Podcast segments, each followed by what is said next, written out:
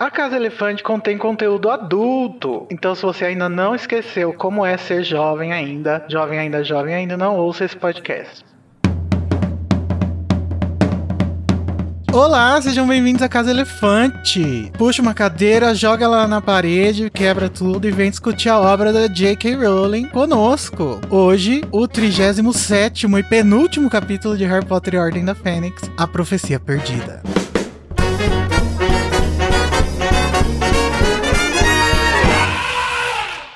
Galera, nossos episódios sempre levam em consideração os acontecimentos de todas as obras do mundo bruxo que já foram publicadas. Então, se você não sabe o que o Dumbledore deveria ter dito pro Harry cinco anos antes, não ouça. Eu sou o Igor Moreto e eu tô fazendo uma faxina aqui no meu escritório e também na minha consciência. E eu tô aqui com a Larissa Andrioli, que tá me ajudando. Ela tá quebrando alguns instrumentos inúteis do meu escritório e alguns tabus na minha mente.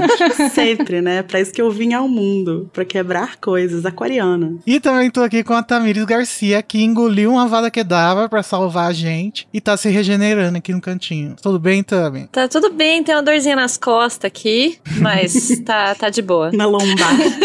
Mas, gente, olha, nós não estamos sozinhos, ó. Ah! Aqui no quadro atrás de mim tem um retrato dela, a Vanessa Martins, do Hogwarts Mil Histórias, que a gente chamou para discutir o capítulo com a gente. Oi, Vani. Oh, amo! Pra quem não sabe, os meus dedinhos estão em formato de L aqui no quadro.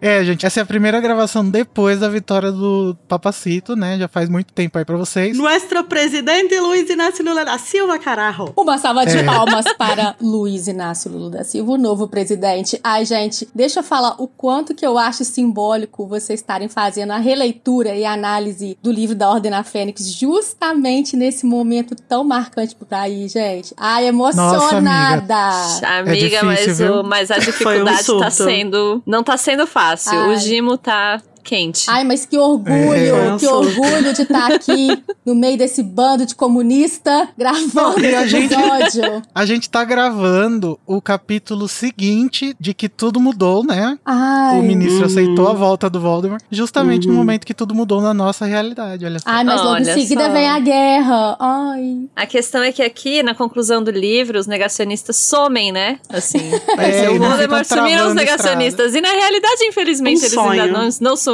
Eles estão por é, aí. Para você, ouvinte do futuro que não se lembra, o nosso contexto atual temos bolsomínios na rua protestando contra a vitória do nosso querido amado Lulinha. Então, é isso. A ficção e a realidade paralelas. Eu, eu espero que isso seja uma notícia distante quando vocês Ai. estiverem ouvindo. É. Mas é muito bom estar tá nessa gravação, que é a primeira gravação depois da eleição. Sim. Porque só quem viveu, eu acho que a Tami tava nesse episódio, da gente gravando finais alternativos pro primeiro. Eu tava. Ai, que desespero, gente. Eu não queria nem gravar o da derrota. Não, não vamos gravar, não, gente. Não chama essas coisas, pelo amor de Deus. É, a e gente agora... gravou o, o, da vitória no primeiro turno, a da derrota e também a versão do golpe. Ai, gente. Talvez a gente use agora, né? Quase um Black Mirror, assim, né? Que você escolhe qual episódio que você quer. Mas é muito bom tá gravando esse episódio agora. Depois de tanto tempo fazendo campanha, fazendo spot de eleição, chamando a galera pra fazer título. Nossa. Ah, Ai, mas a militância continua, né? Mas vamos voltar na fantasia. Vani, conta pra gente aí seu currículo. Quem é você na fila do pão? Nossa, na verdade, eu não sou ninguém na fila do pão com esses meus companheiros ah, maravilhosos da Casa Elefante. Ai, gente, de novo, olha, emocionadíssima de estar participando aqui. Amo o conteúdo, o trabalho que vocês fazem incansavelmente, independente do que acontece rodando J.K. Rowling e o fandom de Harry Potter, que às vezes pode ser meio louco. não julgo, porque, emendando aqui no meu, no meu currículo, na fila do pão, sou uma pesquisadora, doutoranda, pesquiso Harry Potter, análises que envolvem educação e comunicação, tenho um clube de leitura em parceria com o Victor Menezes, maravilhoso, doutorando da história. Vocês veem como que a educação pública e o meu doutorado sobressaem. Ele vem primeiro do que qualquer outra coisa, né? Em vez de eu falar minha idade, minha relação com o Remo. Não, estou aqui sofrendo com a pesquisa. Mas é isso, gente. Acho que já falei um pouquinho também em outro episódio que participei com vocês, né? Acho que sou fã desde os 12 e amo falar de Harry Potter. Prazer estar aqui com vocês. Obrigada. Arrasante. Seja muito bem-vinda, Vani. Ai, obrigada. Gente, a Vani já participou do episódio do Advento. Qual que foi? Sobre, sobre o fandom. Fãs, sobre o fandom de Harry. É, eu gosto muito desse episódio do fandom. Então, quem ainda não ouviu, vai lá ouvir, vou deixar aí na descrição. E o Vitor Menezes, que a Vanessa mencionou, ele participou também do último episódio da temporada passada, do Cálice. Maravilhoso. Bom, mas vamos lá. Hoje a gente vai falar sobre uma profecia curiosa, erros cometidos tentando acertar e porcos pro abate. é, galera. Quem quiser comentar o episódio, corrigir alguma coisa que a gente falou, falar que a gente é maravilhoso, ou criticar também pode. A gente aceita críticas, ao contrário de certas pessoas. Vocês podem fazer isso nas redes sociais. A gente tá como a Casa Elefante no Twitter, Facebook, Instagram ou TikTok. Vocês também podem entrar no nosso grupo do Telegram. Lá a gente conversa sobre várias coisas e dá para mandar o feedback lá também. É só usar a hashtag feedback. E a gente tem um servidor no Discord, onde a gente joga RPG, troca ideia e a gente escuta escuta todo domingo o episódio da semana. E as pessoas, inclusive, recebem informações exclusivas lá quando a gente tem alguma coisa censurada no episódio. No caso desse, provavelmente não vai ter. Normalmente é quando a Luísa tá. Todos os links estão aqui na descrição do episódio. E vocês também podem mandar, caso vocês vivam no período medieval, feedback por e-mail para casaelefante.animagos.com.br. Fala com a gente, manda comentários. Mas vamos então para o duelo de resumos, onde a Tami, a Vani e a Lari vão duelar, porque quem vencer vai ter o direito de escolher um tema que vai iniciar a nossa discussão. Para isso, vou jogar três dados, um para cada uma, e quem tirar o número maior vai escolher a ordem dos resumos. Vamos lá. Para Lari, deu quatro. Agora para Tami. Deu seis. Ih, não tem nem como mais, só se empatar. E agora pra Vani. Dois. Ai, eu tô com a mão suada! Não! então isso quer dizer que, Tami, você começou bem. Uhum. Você escolhe a ordem dos resumos. Então, como é muito raro, mas eu tô achando que a Vani está mais nervosa do que eu. isso é muito raro de acontecer na Terra. Vamos deixar a Larissa, que é uma pessoa plena, começar. Aí depois vou é. eu e aí a Vani Nossa, termina. Nossa, meu pai! meu Deus! Então tá, Lari, tá preparada? Não, mas vamos lá. A gente passou por uma eleição histórica. O que é um duelo de resumos? É, é 30 segundos pra esse capítulo, uhum. né? Nossa. É, se vira nos 30, que chama Ô, o louco quadro. meu. então, Larissa Andrioli, você vai tentar fazer o resumo do capítulo A Profecia Perdida em 30 segundos em 3, 2, 1, já. O Harry tá na sala do Dumbledore sozinho, só com os quadros. Aí tem um quadro aleatório que fica lá falando que o Dumbledore gosta muito dele. Mas ele tá muito triste porque o Sirius acabou de morrer e ele tá cagando pra isso. Aí o Dumbledore aparece e fala que todo mundo tá bem, que ninguém vai ficar machucado. E ele não, não consegue falar nada. Aí o Dumbledore fala que agora vai contar tudo pra ele. Aí ele conta a história lá de que o monstro é, foi quem, quem entregou o Sirius pro Voldemort, que o monstro mentiu para ele. Ai, e que aí ele vai falar da profecia, o Harry fala, ah, a profecia quebrou. Ah. Nossa! É, Ô, gente, mas, mas aqui... foi bem, Lari, assim. Foi é. bem, teve um, um, leve salto temporal, mas foi bem. um leve salto temporal. Mas por que, que o Igor também não faz? Quero também isso aí. Vanessa, não tem como. Você vai participar. Agora então vamos para Tamis, que não é a pessoa mais preocupada hoje. Uhum. Tamires Garcia, você vai tentar fazer um resumo de 30 segundos de A Profecia Perdida em 3, 2, 1, já. Tá, é o Harry chega na, no escritório do Dumbledore e tá tudo consertado, e aí ele quer ir embora, ele não quer ir embora, mentira. Ele quer ir embora depois. Aí o Dumbledore chega, ele fala com o quadro. Aí o Dumbledore chega e fala assim: E aí, é? Ele fala: É, preciso ir embora. Ah! E começa a gritar. E aí o Dumbledore, tá bom, destrói aí minhas coisas, mas você vai ficar aqui que eu preciso falar com você. Ele fala: O que, que você precisa falar? Não quero saber. E aí eles começam a falar, e o Dumbledore fala, ele fala pacas, e aí ele fala um monte de coisas, e aí ele fala: Então, tem o rolê da profecia lá. E aí o Harry fala: Como assim? E ele fala: Então, você tem que matar o menino, senão o menino vai te matar, e você tem que se matar e não vai viver, sobreviver. E aí o Harry Acabou. fala: Eita! Caraca! Yeah, Vai, Brasil! Eu nunca terminei o capítulo! Ah, tô muito calma. Meu Deus, eu não sei falar nessa velocidade 2, Creu aí. Caraca! Nossa, agora, agora eu tô suando de verdade. É sempre um prazer estar presente nos resumos da Thumb, mas hoje foi sensacional. Deus! Foi. Consegui terminar o capítulo. Ok, tô feliz. Eu vou fingir que eu não tô aqui. Ai, minha internet tá com problema. É. Ai, entrei num túnel. Vanessa Ai, Martins. tá, vamos. Você vai tentar Socorro. fazer um resumo de 30 segundos do capítulo A Profecia Perdida. Em 3, 2, 1, já! O Harry chega no escritório da Modok, tava todo consertado depois da fuga. É, aí ele mostra que ele tá totalmente isolado por causa da morte do Sirius. Ele tenta sair do escritório, os quatro fofoqueiros quer saber o que tava acontecendo. O Dumbledore chega, coloca a Fox toda despenada no puleiro. Aí tenta tranquilizar o Harry, falando que a Madame Puffer tava costurando todo mundo. Aí o Harry vai lá, dá uma de todinho, descarta, desconta a raiva tudo nos objetos, quebra tudo.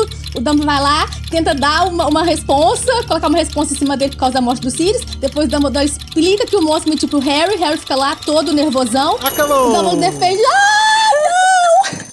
Não! Ai, eu amei. Não, não, eu não cheguei. Eu não cheguei nem na parte da Sibila, meu Deus! Gente, eu amei o resumo da Vanessa. Ah, Porque ela para. mencionou a Jojo Todinho. Jojo Todinho.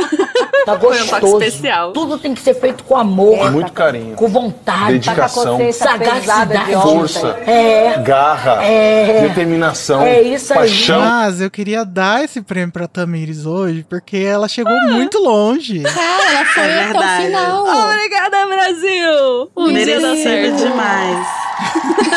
Além da Tami ter chegado longe, foi muito legal, gostoso, tamiresco. O Tamiresco. Foi mesmo. Ela não precisou abrir mão do estilo, né? Ela não precisou entrar numa caixinha em que ela não cabia para vencer. Ela venceu por quem ela é. É isso. Quebrando tabus de resumos.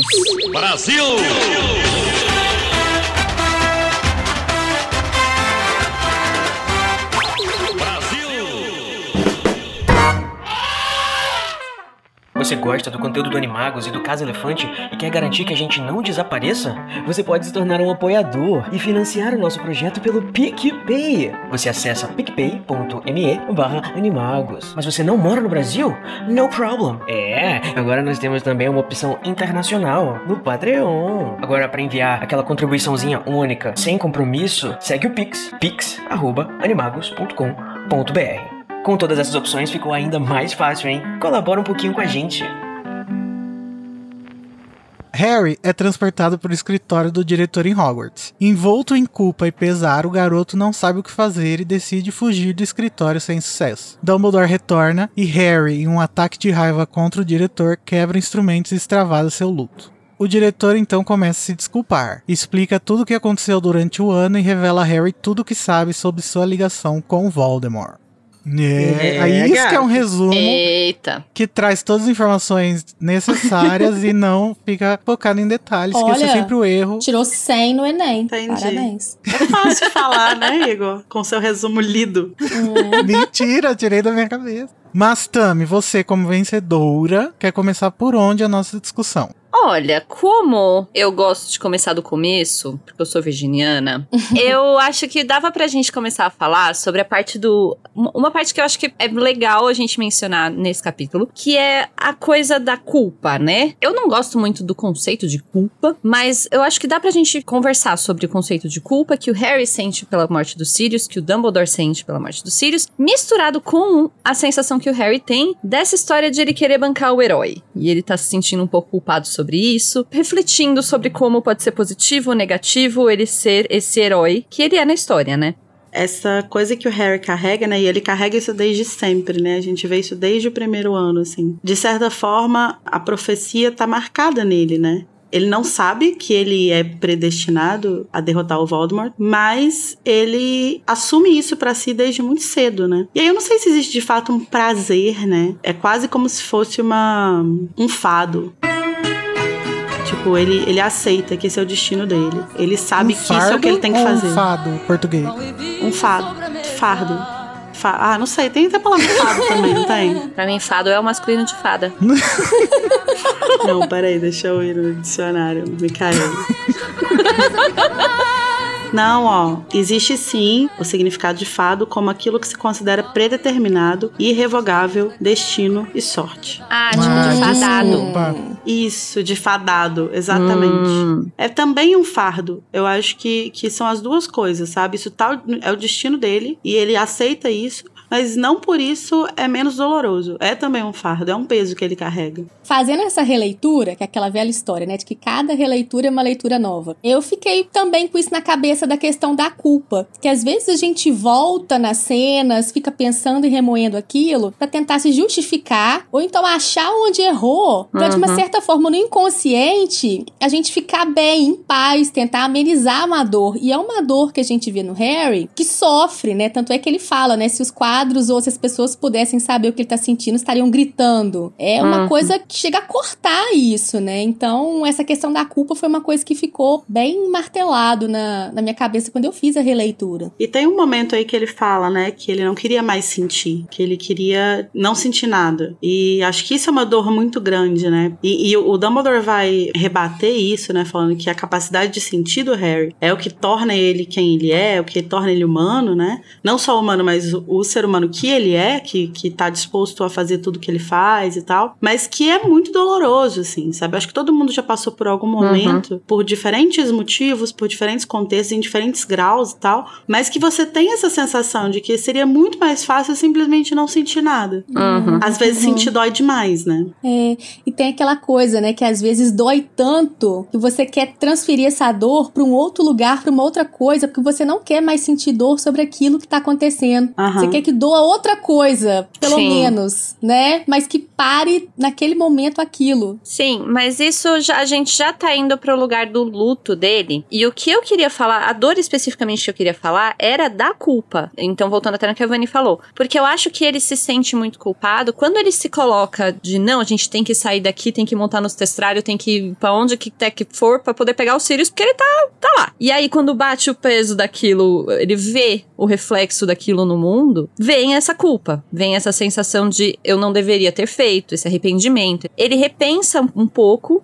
quem ele é. Até que ponto, então, que de fato essa característica dele é uma vantagem pra ele, é uma desvantagem pra ele. Traz bons frutos, não traz. Ele acabou perdendo o padrinho por causa disso. Então eu acho que isso pesa muito aqui nesse momento, sabe? Eu acho que isso é uma coisa que ele aprendeu agora e que ele não vai cometer o mesmo erro de novo. Uhum. Pra mim, isso é um aspecto do amadurecimento do Harry. Quando a Hermione tava falando daquele jeitinho grosseiro dela, do prazer de bancar o herói dele, ela tava falando sobre isso, só que de uma forma muito simples, né? E agora, ele, tendo passado por isso, ele entendeu a complexidade desse argumento, entre aspas, dela. É por isso que eu não gosto muito justamente do sentimento de culpa, sabe? Eu acho que é uma coisa muito de ideologia cristã que a gente carrega, que Ah, tira isso. muito pouco aprendizado das coisas. E, e para mim essa experiência pra ele é exatamente isso que você falou, é aprendizado. É ele entender onde que ele errou e, e, e a culpa ela só faz doer, sabe? Ela não serve pra nada além de fazer doer. Uhum. Quando você compreende, aprende e não erra novamente, aquela experiência te traz alguma coisa. Quando você sente culpa, não. Ela só fica lá. A culpa só fica lá. Ela só serve pra pesar no seu inconsciente. Mas às vezes tem dois lados, né? Às vezes a culpa ela serve como um, um mote pra te fazer tentar reverter aquela situação e fazer mudar e vamos lá. Depende também da personalidade da pessoa e o, se a terapia tá em dia também.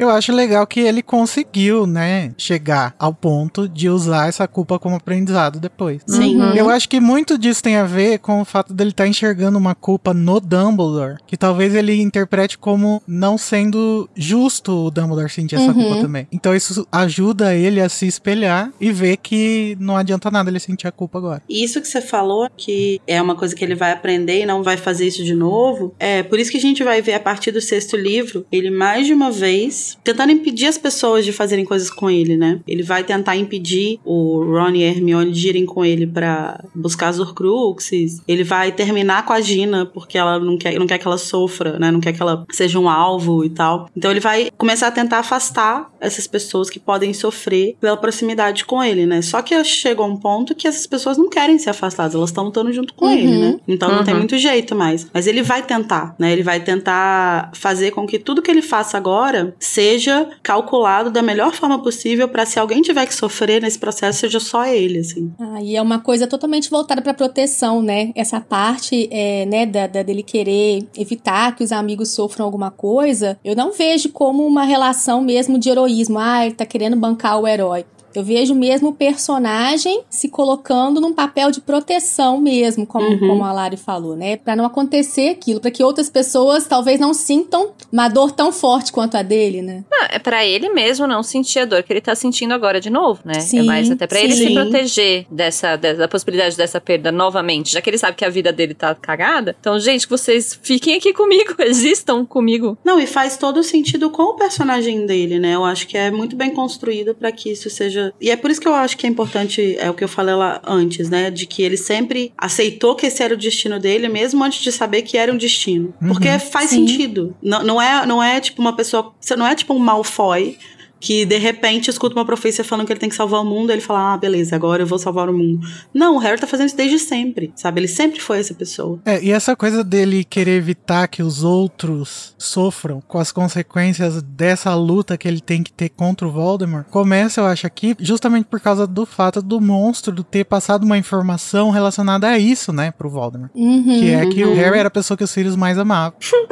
A gente tem mais uma pessoa de luto nesse episódio, né, gente? Ai, hippie. Tem. Hip mozão. Oh, não. Mas antes da gente falar sobre a conversa do Harry com o Dumbledore, que é tudo de bom, vamos falar sobre esse momento que o Harry passou sozinho aí, né? Que ele tá nesse processo de luto e a gente tem um momento em que a narração descreve o sofrimento do Harry de uma forma como a gente ainda não tinha visto, né? E acho que é porque o Harry não tinha passado por isso, né? No Uhum, caso do sim. Cedrico, ele passou por um choque muito forte, mas não foi o luto. Uhum. E aqui ele tá passando pe- pelo luto porque é uma pessoa que, além de ser muito próxima dele, ele tinha várias expectativas, né, relacionadas ao Sirius. Sim, ele tinha um envolvimento afetivo completamente diferente do que ele tinha com o Cedrico, por mais que ele gostasse, né? Cara, gente boa e tal. Mas o que ele tá passando com o Sirius agora é muito interessante de ver, até porque dá pra gente ver a autora conseguindo colocar um pouco do, da vivência de luto, provavelmente, que ela passou. Que ela fala muito sobre como Harry Potter tem muito a ver com a morte da mãe dela, né? Uhum. Então, essa perda, eu acho que tem muito, muito dela. E essa todo o texto desse capítulo eu acho muito bem feito, porque tem muito do luto dela e das sensações que ela experienciou aí. Uhum. Bom, mas o Harry chega, né, depois que os quadros começam a acordar no escritório, mas se recusa a olhar nos olhos do Dumbledore. Ele tá muito revoltado com tudo que o Dumbledore fez durante esse ano, né? Ou melhor, tudo que o Dumbledore deixou de fazer, né? Nos olhos dele. o estopim ali, né, Pra ele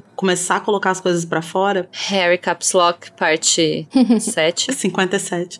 É pra chegar no Harry Caps Lock, né? Porque ele tá sentindo isso tudo, mas ele não, não tá muito. Ele não sabe muito bem como sentir essas coisas, né? Justamente por isso que o Igor falou, que é a primeira vez que ele tá sentindo isso. Porque ele não passou pelo luto dos pais dele. O, Uhum. A morte do Cedrico foi uma coisa muito. é, foi chocante, mas não foi é uma dor tão próxima, né? E aí ele vai, de fato, se revoltar e estourar quando o Dumbledore fala que sabe o que, que ele tá sentindo. Isso é uma coisa que, assim, a gente que tá numa releitura dos livros, a gente sabe que o Dumbledore sabe do que, que ele tá falando. Que ele não tá só falando como uma pessoa mais velha, né? Que ele tá falando como uma pessoa que sabe a dor que é carregar o peso de ser uma das pessoas que poderia ser culpada pela morte de uma pessoa que ele amava. Ou várias, né, no caso do Dumbledore. É. Ou várias, é. Então ele de fato sabe o que, que o Harry tá sentindo. Mas isso é uma coisa que você não fala pra. Isso é uma sabedoria que o Dumbledore não tem. Você não fala isso pra alguém que tá passando por isso, entendeu? Você Não, deixa a pessoa que tem essa sabedoria, mas é que assim, você não consegue evitar de falar. A pessoa não vai compreender, mas você precisa avisar, assim, eu tô ligado, eu sei, sei que você É, tá mas, sentindo. mas não-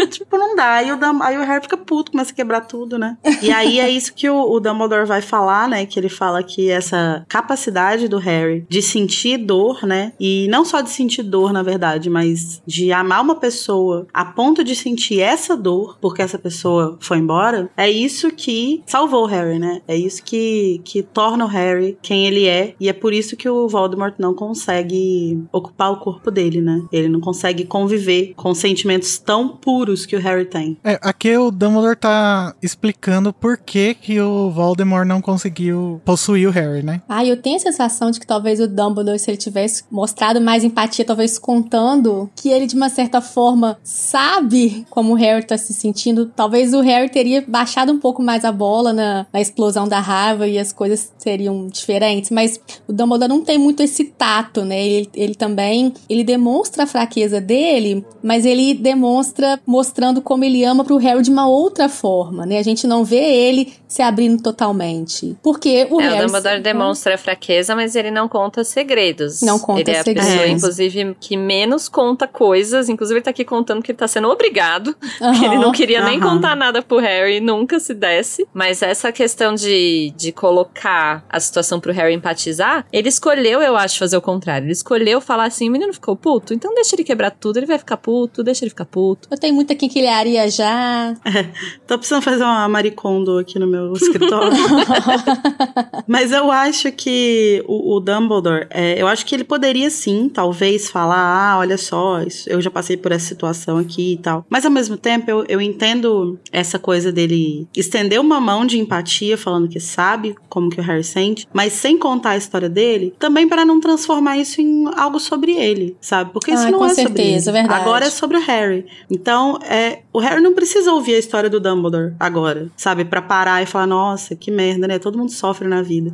Não, não, não é, ele não precisa disso agora. Agora ele precisa sentir o que ele tá sentindo. Ai, é quase como aquela. Nossa, você machucou, nossa, meu machucado é maior, né? É, tipo assim, ah, morreu seu padrinho e eu que matei minha irmã. Ah, Exato. é uma certa sabedoria de saber que esse é o momento do Harry sentir essa dor, sabe? E ele tem o direito de sentir essa dor, inclusive, sem sentir empatia pelo Dumbledore. Ele tem esse direito. Sim. De só ficar puto e só querer quebrar as coisas e só querer chorar e só querer gritar. Isso é um Eu direito não que ele acho tem. que ele tenha esse direito. Eu acho que a pessoa tem que não ser escrota, mas eu acho que é compreensível ele fazer, entende? Mas você acha que Tipo, ele tá sendo ah, escroto? Não, eu, eu acho que as pessoas não, não têm esse direito, assim. Você não pode quebrar o escritório inteiro de uma pessoa. Porém, ele sabe como é a relação dele com o Dumbledore. E eu acho que é muito importante isso, inclusive, assim. O quanto de paternalismo se constrói nessa cena, sabe? Porque daí é isso. Você quebra o escritório inteiro, você quebra a pessoa, você quer quebrar a cara da pessoa, inclusive. Porque você sabe que é com ela que você tem um porto seguro. Inclusive, fiquei surpresa que ele não tentou. Ele queria, eu acho. Mas o ponto é que direito eu não acho que ele tem, não.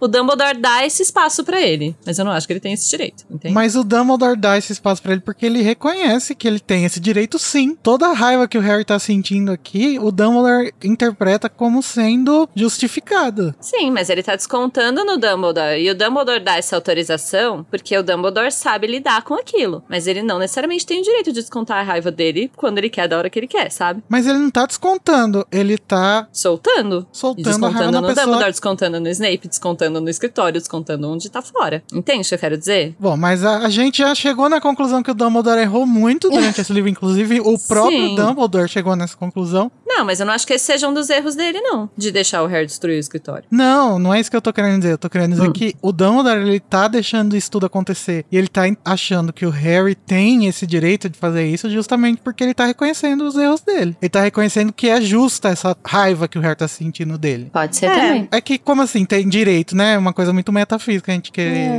Como, Eu que acho direito? também que o, que o Dumbledore tá, tá meio deixando que o Harry tenha um comportamento que um jovem, um adolescente normal teria, né? É, com relação a isso. É um fardo tão grande que ele vem carregando que Sim. talvez Uhum. tenha chegado a hora dele expressar a humanidade dele, de realmente fazer, ter algum comportamento que o adolescente teria, porque até então a gente vê comportamentos que nem adultos teriam, né? De enfrentar aqueles desafios. E isso a gente entra naquele outro ponto que a gente estava, né, discutindo antes que é a J.K. colocar isso, inclusive, como uma coisa de, da, da vontade dela, né? De mostrar essa humanidade do Harry, que ele, Uhum. né? Dele ser realista, dele ter hormônios, Uhum. de ser um adolescente impulsivo que explode, que tem raiva, que fica irritado quando a vida dá surpresas, empecilhos, né? Então, é, também a gente também tem esse ponto do adolescente Sim. que extravasou, né? Porque, poxa, o, o menino, né, tem quase um surto no livro 5 pra ressaltar ressaltar isso. ele não teve essa, essa oportunidade também de sentir o luto pelo Cedrico. Também por pelo que a gente falou, de não ter ser uma pessoa muito próxima. E logo em seguida vem uma outra morte. Então já é um fardo muito grande que ele vai carregando. Então demonstrar uma humanidade de que não aguento, de que quero sair de mim, eu acho Aham. muito válido isso. E tem uma parte que eu acho até muito simbólica, assim, sabe? Quando o Dumbledore ele pega e coloca lá a Fox toda depenada lá no puleiro. É, é meio uma comparação de sentimentos, sabe? É como se a Fox fosse os sentimentos todos destroçados do Harry e como se aquilo sinalizasse que o Harry, de alguma forma, vai surgir das cinzas mais fortalecido. Vai que renascer, aquilo- né? Isso, que É, aquilo é. vai passar de alguma forma, que vai ficar bem, né? É, mas que naquele momento ele está destruído, né? Isso. Esse é o ponto. Exato. Aham. Eu acho que esse simbolismo do renascimento tá presente durante o capítulo inteiro, principalmente pelo fato do sol tá nascendo. Ah, e é aí o verdade. sol se sim. nasce justamente quando o Dumbledore termina o discurso que explica tudo pro Harry. Sim. É meio como se o Sol Sim. e a Fênix também, que tá colocada também no mesmo parágrafo que fala sobre o Sol ter se colocado finalmente no, pela janela do escritório, tem a ver com a consciência do Harry, né? Meio como se fosse a iluminação literal, né? Nossa, Da, total. da ideia do Harry. Total. Uhum. Quando eu digo que eu acho que o Harry tem esse direito, eu acho que é muito subjetivo. Então, assim, todo mundo tem o direito de sentir a dor da perda, né? Sim, Obviamente. é. E aí, como que você vai expressar isso vai variar de acordo com cada relação que você tem com uma pessoa, vai dar espaço. Então, assim, eu acho que aqui na- nesse caso do Harry com o Dumbledore, o Dumbledore dá esse espaço pra ele. Ele não tá infringindo nada. Uhum. Tanto que o Dumbledore coloca um limite. Ele fala: você quer quebrar minha sala inteira? Quebra. Mas você não vai sair daqui sem me ouvir. Então, esse é o Uhum. limite que o Dumbledore coloca. E por isso eu acho que ele não tá infringindo nenhum, nenhum limite aqui. Aliás, inclusive, falando dessa parte, tem esse pedacinho específico que ele fala assim: que ele tá olhando pra cara do Dumbledore, querendo real quebrar a cara do Dumbledore. e o Dumbledore fala. ele fala assim: se você não me deixar sair, o Dumbledore fala assim: claro, perfeitamente, continue a destruir meus pertences. Não, acho que ele queria destruir a sua cara, não era seus pertences, não. Quebrar seu nariz mais uma vez. Então ele fala assim: ó, então pode continuar aqui quebrando os meus pertences, minha cara não. É um outro limite que o Dumbledore Não, o coloca. Dumbledore tava com a esperança que ele desse um soco no nariz dele e consertasse. Isso. É, né? Se você for me dar um soco, você pode dar desse lado aqui, porque Se desse outro do já outro lado. Quem sabe conserta, né? Aí se você der daqui, vai dar, vai ficar direitinho. É exatamente isso. Eu não digo que a pessoa não tenha direito a se sentir com raiva. O ponto não é esse. O ponto é em quem e de que forma ela desconta a raiva, que eu acho muito perigoso colocar essa, essa palavra direito nesse contexto, sabe? Porque aqui a gente tem um adolescente lidando com uma figura que ele tem como paterna. E então existe, como você falou e como a gente colocou, essa autorização. Mas é perigoso de dar esse direito. Assim, ah, então desconta a raiva. A pessoa tá com raiva, ela tem direito de descontar. Eu não acho que é assim, não. A gente tem que entender que a gente sente coisas e que nem sempre é culpa dos outros o que a gente tá sentindo. Uhum. Pra descontar neles, né? É verdade. Ô, Tami, você tem o costume de defender vidraça de banco? Não, brincadeira.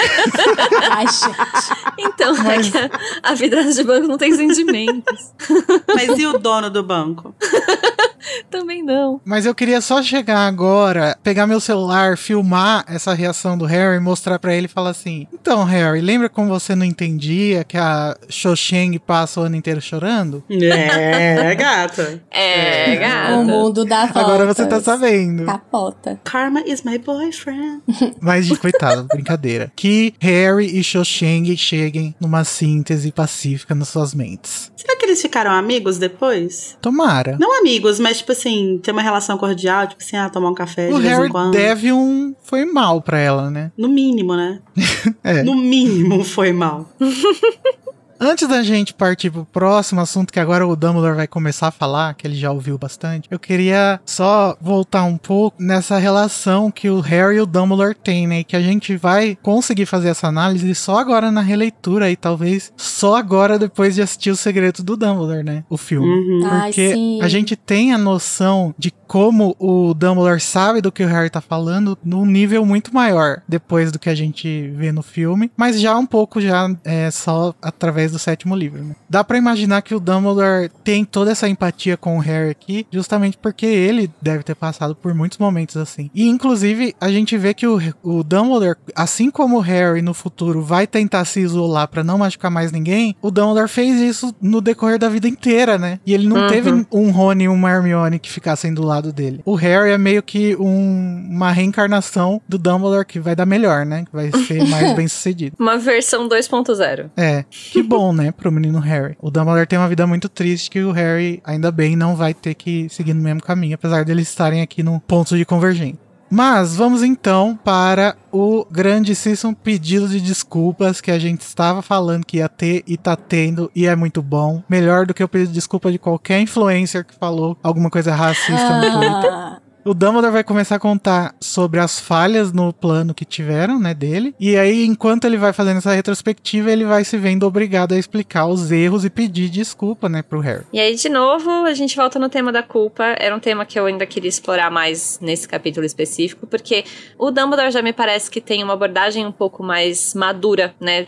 Justamente por talvez carregar essa culpa por tanto tempo. Ele até fala assim: ou será que devo dizer quase exclusivamente por minha culpa? Não serei tão arrogante a ponto de assumir a responsabilidade por tudo. Então, quando você matura essa sensação e entende que ela tem mais a ver com responsabilidade do que com culpa, de fato, é, a perspectiva muda e justamente o peso muda um pouco sobre como a, a situação fica pra você, sabe? E é um pouco do que a gente tem falado ao longo do livro, né? Sempre que acontece alguma coisa referente ao Sirius, a gente fala, ah, ó, mais um preguinho no caixão dele, né? No fim das contas foi isso, assim, foi uma conjunção de fatores que levaram até a Uhum. morte dele. Muitos deles, sim, culpa do Dumbledore, mas no fim das contas, quem que é o culpado pela morte do Sirius? É a Bellatrix. A bela atriz. É a Bellatrix, a Bellatrix matou ele. A culpa, quem tem que ter culpa de ter matado o Sirius é ela. As outras pessoas podem sentir, sim, como a Tami falou, a responsabilidade de ter feito uma ou Uhum. outra coisa de um jeito que pode ter, talvez, causado, sei lá, tipo, ah, se eu tivesse falado isso, talvez ele não tivesse feito aquilo. Mas talvez se eu tivesse falado isso, ele não tivesse feito aquilo, não tivesse feito outra coisa que ia levar ele pro mesmo lugar. No fim das contas, quem matou ele foi a Bellatrix. Acho que é inconsequência dele também, né? Quando o Dumbledore fala que ele tinha maturidade suficiente pra entender, ah, não tinha maturidade nenhuma, né? Tinha nada. Sirius É, com é, não maturidade. tinha, então a própria inconsequência dele foi lá mais um preguinho pra gerar Foi que ele um dos fosse pregos, morto. sim. E aí, nisso, eu acho que o o Dumbledore carrega um pouco de responsabilidade. Ele tem um- um- uma qualidade muito boa, que é sempre esperar o melhor das pessoas, né? Mas, ao mesmo Uhum. tempo, isso é uma, uma faca de dois Um gumes, defeito. assim. É. É um defeito, é uma qualidade, é um defeito. Porque ele espera do Sirius uma maturidade que talvez tenha, ele tenha falhado de perceber que o Sirius não tinha, sabe? Que o Uhum. Sirius não, não tinha. Ele, ah, ele é inconsequente? É. Mas assim, o que, como esperar algo diferente da pessoa que viveu a vida que ele viveu, sabe?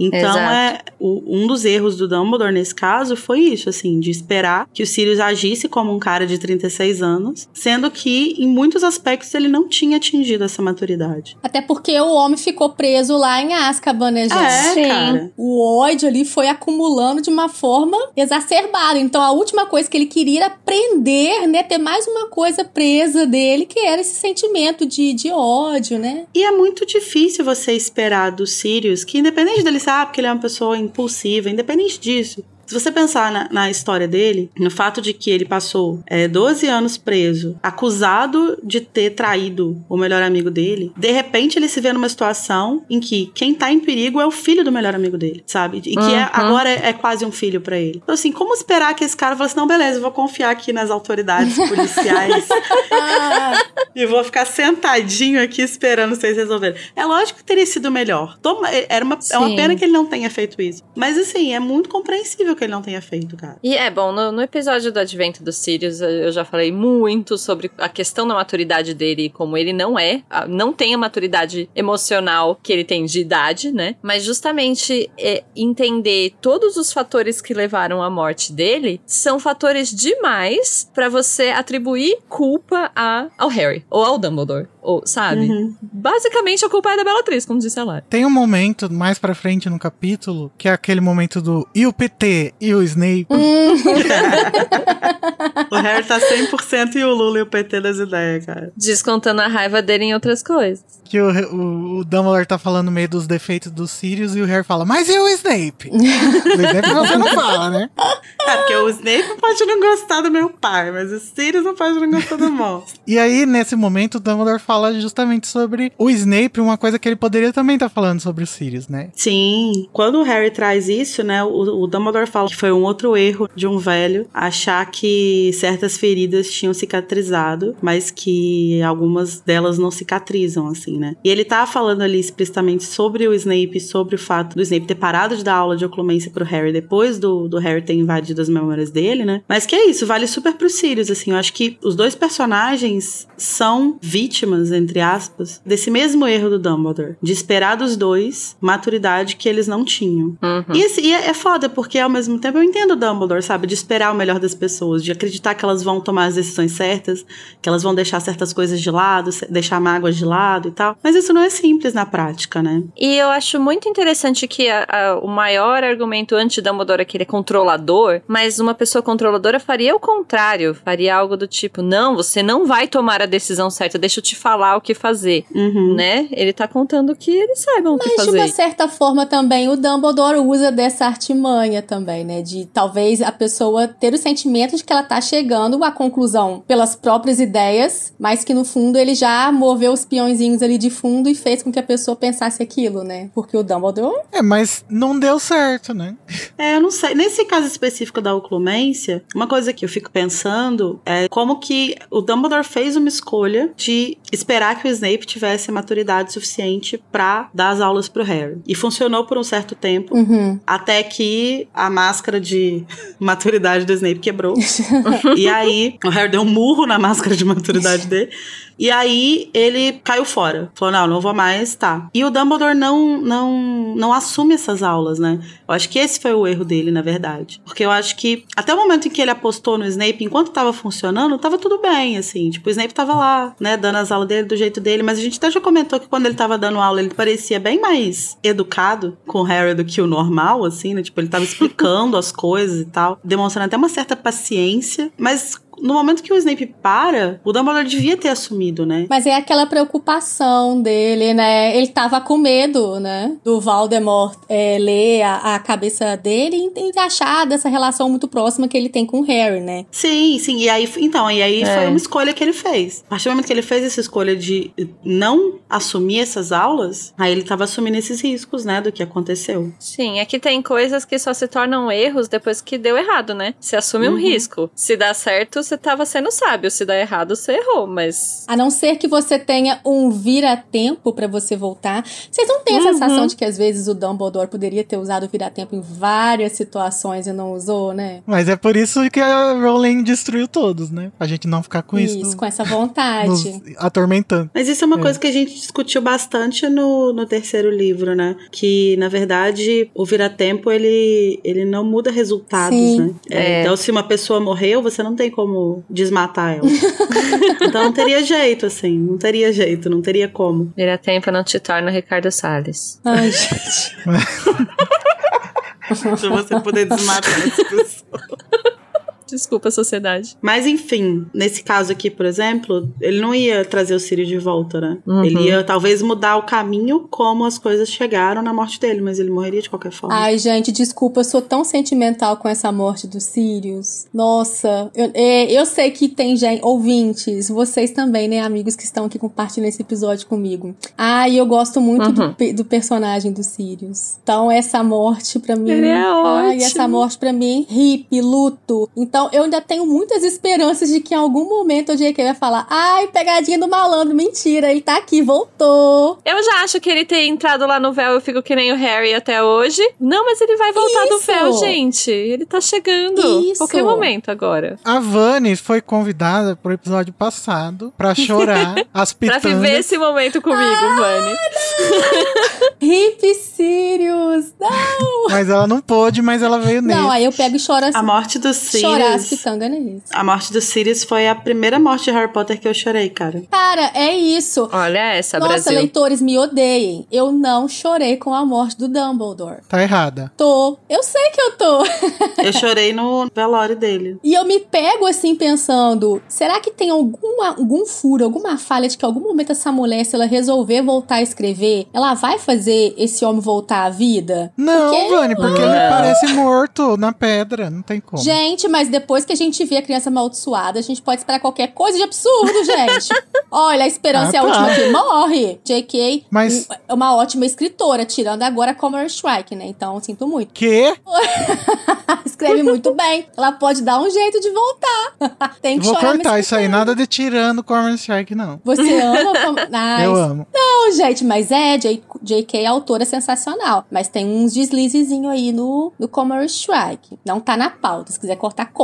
Mas eu fico tentando ver uma forma de voltar. Enfim, já fiz meu papel de chorar as pitangas dos Sirius. Agora já me sinto satisfeita e sem culpa de não ter participado do outro episódio. Hip, hip Olha a Sirius. culpa aí. A culpa! Nossa, gente, por sinal, deixa eu falar que eu tô inserindo muito sentimento, assim, nesse episódio. Nossa, reflexiva. Tô, vocês estão falando que eu tô refletindo muito. Esse, esse capítulo, ele pega forte. Muito pesado. Uhum. E esse livro teve poucos capítulos desse tipo, né? Que pega a gente. É, o mais emocionante é o do Grope mesmo. Socorro!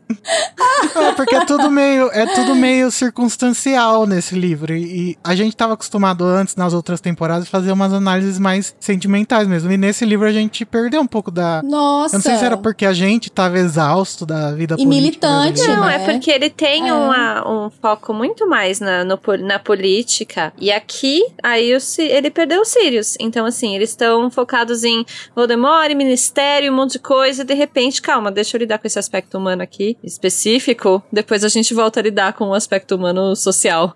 né? Nossa, gente, mas eu tô muito uma leitura, uma leitura sentimental aqui, né? A racionalidade. Ai, ai, que lacrei. Racionalidade tá longe.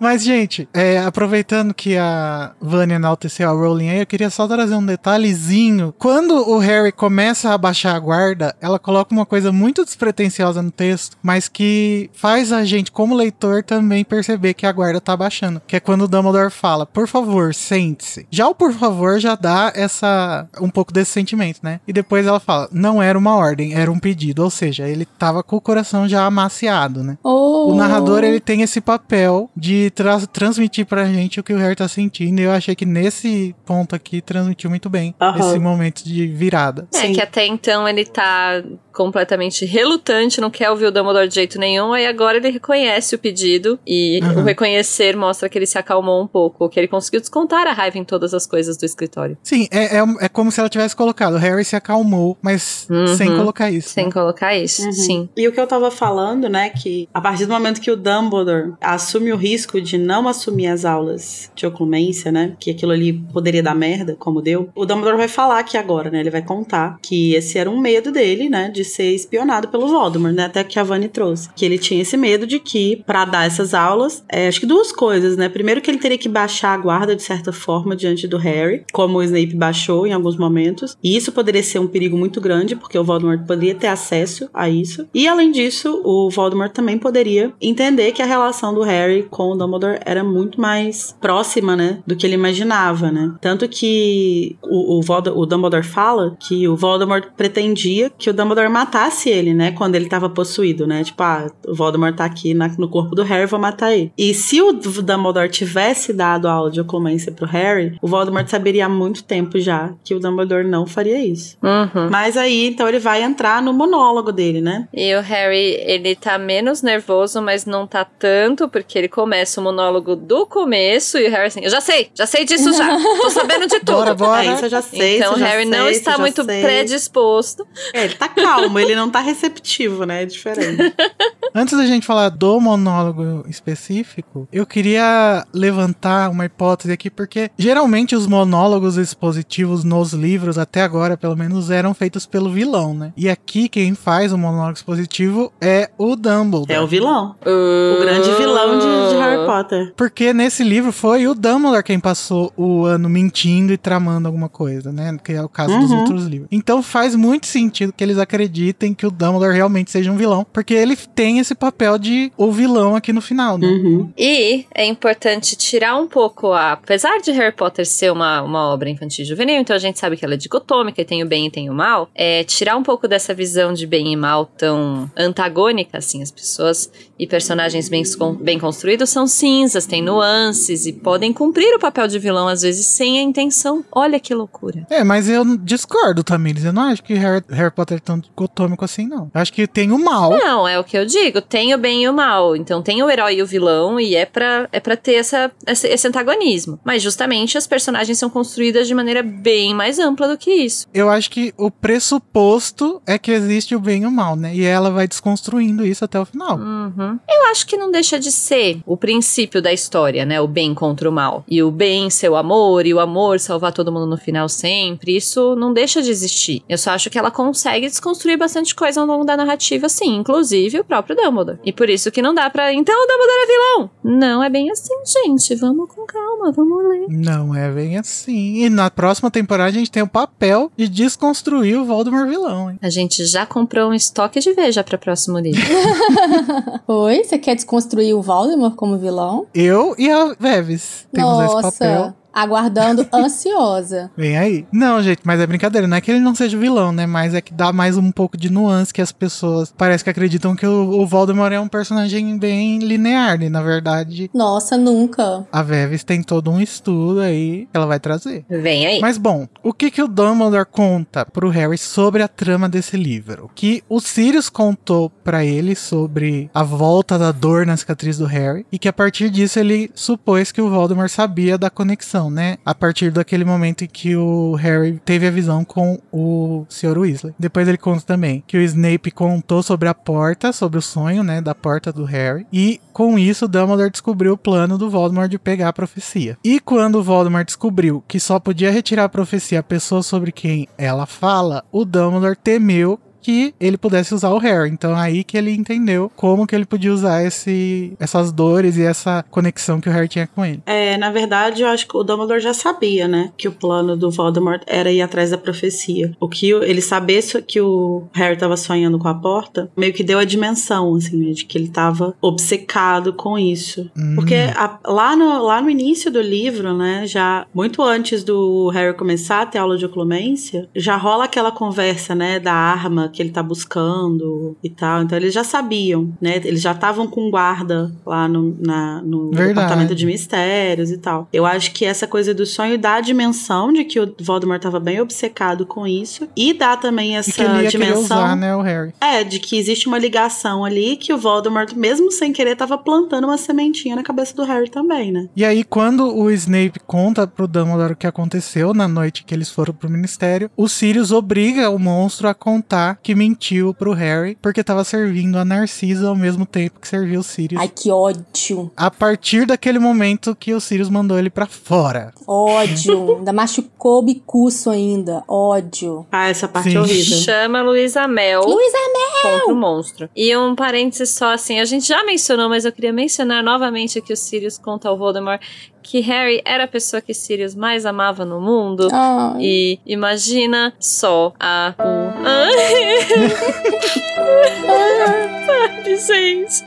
Você fica preso em Azkaban por um tempão e aí você sai e aí você tem, caraca, um menino que você considera seu próprio filho e aí você pensa assim, meu Deus, e aí você morre.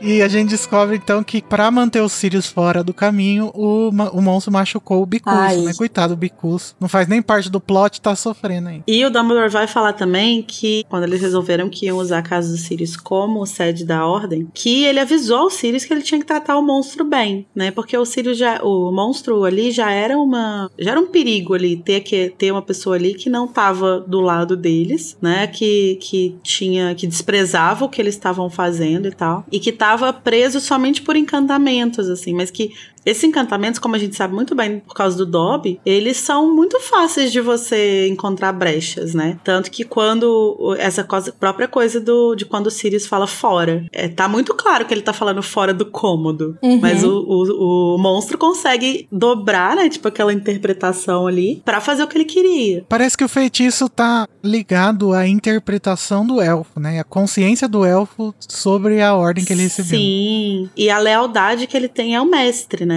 E aí, como o Sirius não é uma, um mestre a quem ele tem lealdade, ele tem mais lealdade à senhora morta dele e aos, aos outros Black do que ao Sirius, né? E é o que a senhora morta dele representa, né? Portanto, os outros Black. Ele consegue dar uma interpretada, dar uma forçada na interpretada ali, né? E aí, ele, então o Dumbledore falou que ele tinha que tratar o monstro bem. E aí o Harry ainda fala, tipo, ah, a Hermione ficava falando que a gente tinha que tratar ele bem, não sei o quê. E ele fala, não, porque ela tava certa, porque isso podia ser um perigo pra gente, né? E o Sirius nunca encarou o monstro como um ser com sentimentos, né? Como um ser humano e tal. E o Harry fica meio puto, fala que ele não vai falar mal do Sirius e tal. E lança o. E o Snape também, É. sendo escroto. E o PT, e o Lu?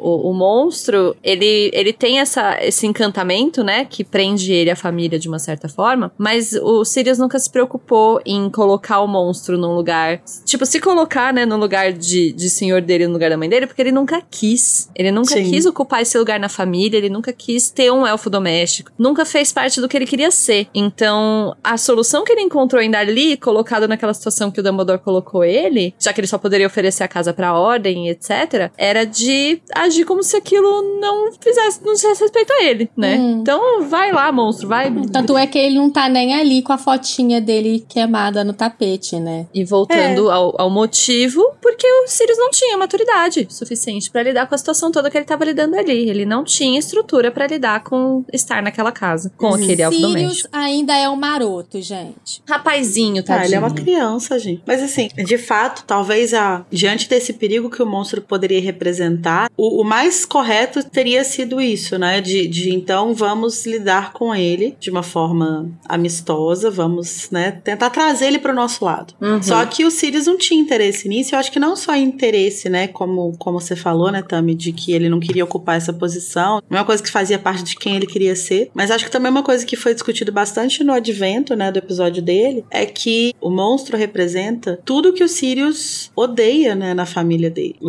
o monstro é, é, é uma continuidade. Uma lembrança viva, É uma né? lembrança viva de tudo que ele passou com a família dele ao longo da vida dele, da adolescência e tal. Então, eu acho que é algo que ele não teria capacidade de fazer também, sabe? De tipo, ah, não, eu vou então eu vou tentar ser bonzinho aqui, vou segurar, eu vou tentar. Acho que ele não dá conta de fazer, né? Não tem como. E o monstro ainda relembra, né? Jogando na cara que na época a senhora dele não faria É. isso, que os Black não faria isso, né? E ele orgulhosamente não faria, né? Ele, é parte Sim. da personalidade dele ser muito diferente da família. Então ele só se irrita. Sim. Quanto mais o monstro fala, mais ele. É, exatamente, eu sei que eles não Tanto fariam. é que ele passava sabe? muito tempo na casa do James, né? Porque se sentia acolhido muito mais em outro lugar do que na própria família. Muito estranho, Sim. né? Ai, gente, agora lembrei, né? Família que tem um monte de bolsonarista e você é o único petista. Vou te excluir da família. Quase queimar a fotinha da gente Uhum. no tapete. Ai, Total. Você gosta de vermelho, sua família de verde.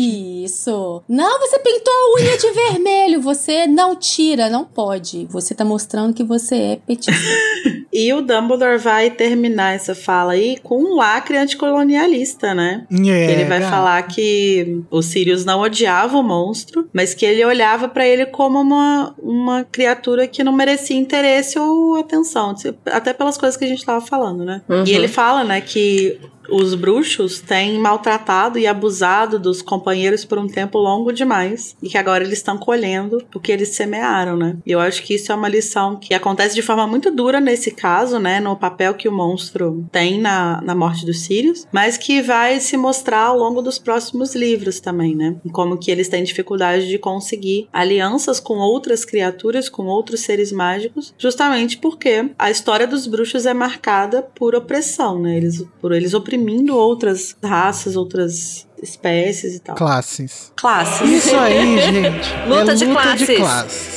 Classes. É. Ai, Brasil. E o Dumbledore fala também, né, da fonte lá do ministério. Ele fala que a fonte que a gente destruiu hoje representava uma mentira. Porque tava todas as criaturas lá felizes, olhando com veneração pro bruxo. E na verdade, o que representaria melhor a sociedade seria uma estátua da luta de classe. né? Arrepiei. É, e na verdade, a, a, a fonte que a gente vai ver no sétimo livro, quando Voldemort tá dominando o ministério, né? Que é do, do bruxo pisando em cima dos outros, a bruxa olhando com admiração pra ele, né? Uma coisa assim. Essa, na verdade, por mais cruel que seja, é a representação do que de fato é a sociedade bruxa, né? Ela é aquilo ali. Sim. O problema é que eles têm orgulho disso. É, o, o ministério agora tenta fingir ali uma harmonia, né? Fingir que fez uma Uhum. conciliação de classe. Porém, não. Não existe conciliação entre classes antagônicas. Só o Lula que pode. Repassem. Coloca estátua de Marx. Melhor. Como o Harry tá respondendo, né, as coisas que o Dumbledore tá falando, ele meio que é obrigado a encarar os seus próprios erros, né, de uma forma mais linear ainda, porque ele tá contando. É, o Harry não tá, né, eu falei brincando, mas é verdade, o Harry não tá nem um pouco receptivo pro que ele tem a dizer, então isso também afeta ele, né? É, e aí ele dá uma. Essa palavra tá meio com uma fama, mas o Dumbledore fraqueja, né? Ele dá uma, ele dá uma fraquejada. Não! Ai, SOS. Dá uma fraquejada. Ai, não. Gente, um minuto de silêncio, de pausa na gravação, pra gente apreciar o prazer que é não ter mais um presidente que vai obrigar a gente a ouvir esse tipo de coisa. Minuto de alívio. Ai, sim. Minuto de alívio. Alívio, cara. que ele vai estar falando essas merdas, vai continuar falando, mas não mais como presidente. Ai, música da Mariah de fundo.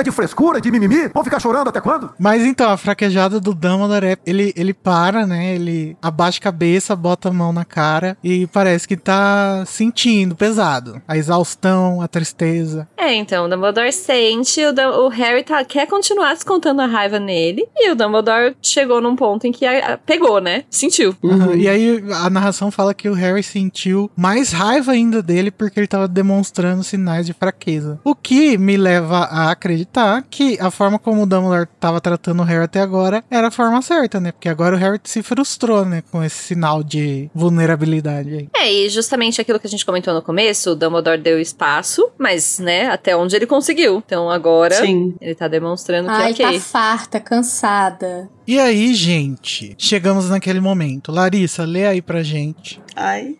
Gente, deixa eu falar antes de ler. Essa frase, ela foi o, o teaser do livro, né? Foi, foi, foi um trechinho que foi Sim. divulgado antes de tudo, Nossa, assim. Me destruiu. Eu lembro de ler isso na internet lá em 2003 Uhum. e surtar. Pensar, meu Deus, o que que ele tem pra falar? Eu fiquei surtadíssima. E aí eu passei o livro inteiro porque tinha uma arma. Aham. Bom, mas a frase que foi o teaser do livro e que trouxe todos nós a um quase infarto na adolescência foi. Dumbledore baixou as mãos, estudou Harry através dos seus óculos de meia-lua e falou: Está na hora de lhe dizer o que deveria ter lhe dito há cinco anos, Harry. Sente-se, por favor. Vou lhe contar tudo. Pam, pam, pam. É, gata, tudo. Pam, pam, pam. E depois a gente descobre que ele não contou tudo, né? Mas tudo bem. Não, o que eu deveria ter lhe dito cinco anos atrás. Não contou tudo o que eu deveria ter lhe dito na É vida. verdade. É verdade. O que é tudo? Bo- bom pano, tá? Essa Bom pano. frase a gente usou como teaser também da quinta temporada, né? Há um ano. É verdade. Há um ano, já tem um ano que a gente tá nessa? Amiga, a gente começou em É, janeiro, gata. né? Nós estamos em Nossa. novembro. Caralho, é Quase Dezembro. Mas enfim, né, gente? Agora chegou o momento que o Dumbledore vai contar tudo pro Harry. E a gente vai fazer uma coisa meio diferente aqui, que a gente nunca lê o capítulo de fato, né? Inclusive, Rocco, se isso for contra a lei, avisa, a gente tira, não tem problema nenhum, tá? Ou então patrocina, Rocco. Patrocina É, o por podcast. Como representante do mercado editorial, eu posso dizer que isso é considerado um pequeno trecho, portanto pode ser usado sem qualquer custo ou processo. ah, então vamos lá. Então lacrou. Lacrei, né?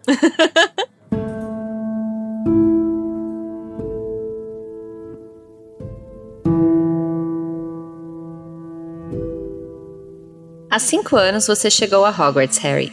São e salvo, como eu planejara e queria que tivesse sido. Bom, não totalmente são. Você sofrera. Eu sabia que isso aconteceria quando deixei a porta dos seus tios. Sabia que eu estava condenando a dez anos sombrios e difíceis.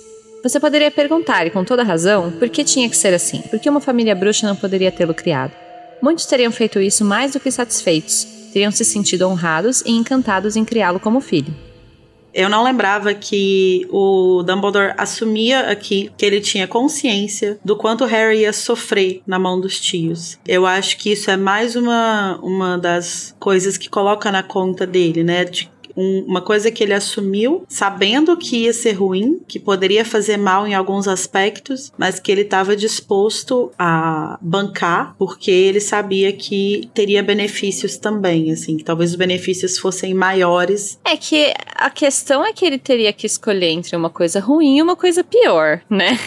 É isso. E ele escolheu o ruim, né? Quero que. Era o que tinha. Mas eu acho que, assim, eu entendo o que você tá falando e eu entendo esse argumento contra o Dumbledore, mas ao mesmo tempo eu não sei se ele tinha noção do quanto seria. Uhum. Porque você espera que quando você entrega uma criança pra uma família, a família pode ser escrota, mas de alguma forma se afeiçoa a criança, né? Ele- eu não sei se ele esperava que os Dursley não iam de forma alguma É, se ia afeiçoar ao passar fome, né? Enfim, que ia ser trancado, escravizado. Aham, eu não sei se ele tinha como saber o, o quanto seria ruim, sabe? Sim, sim. E eu acho que aí a gente volta na culpa mais uma vez, porque tem um tiquinho aí de culpa também de tudo que acabou acontecendo com o menino, que virou quase um elfo doméstico na casa da tia, de sangue dele, né? Uhum. Mas essa culpa é dela e não do.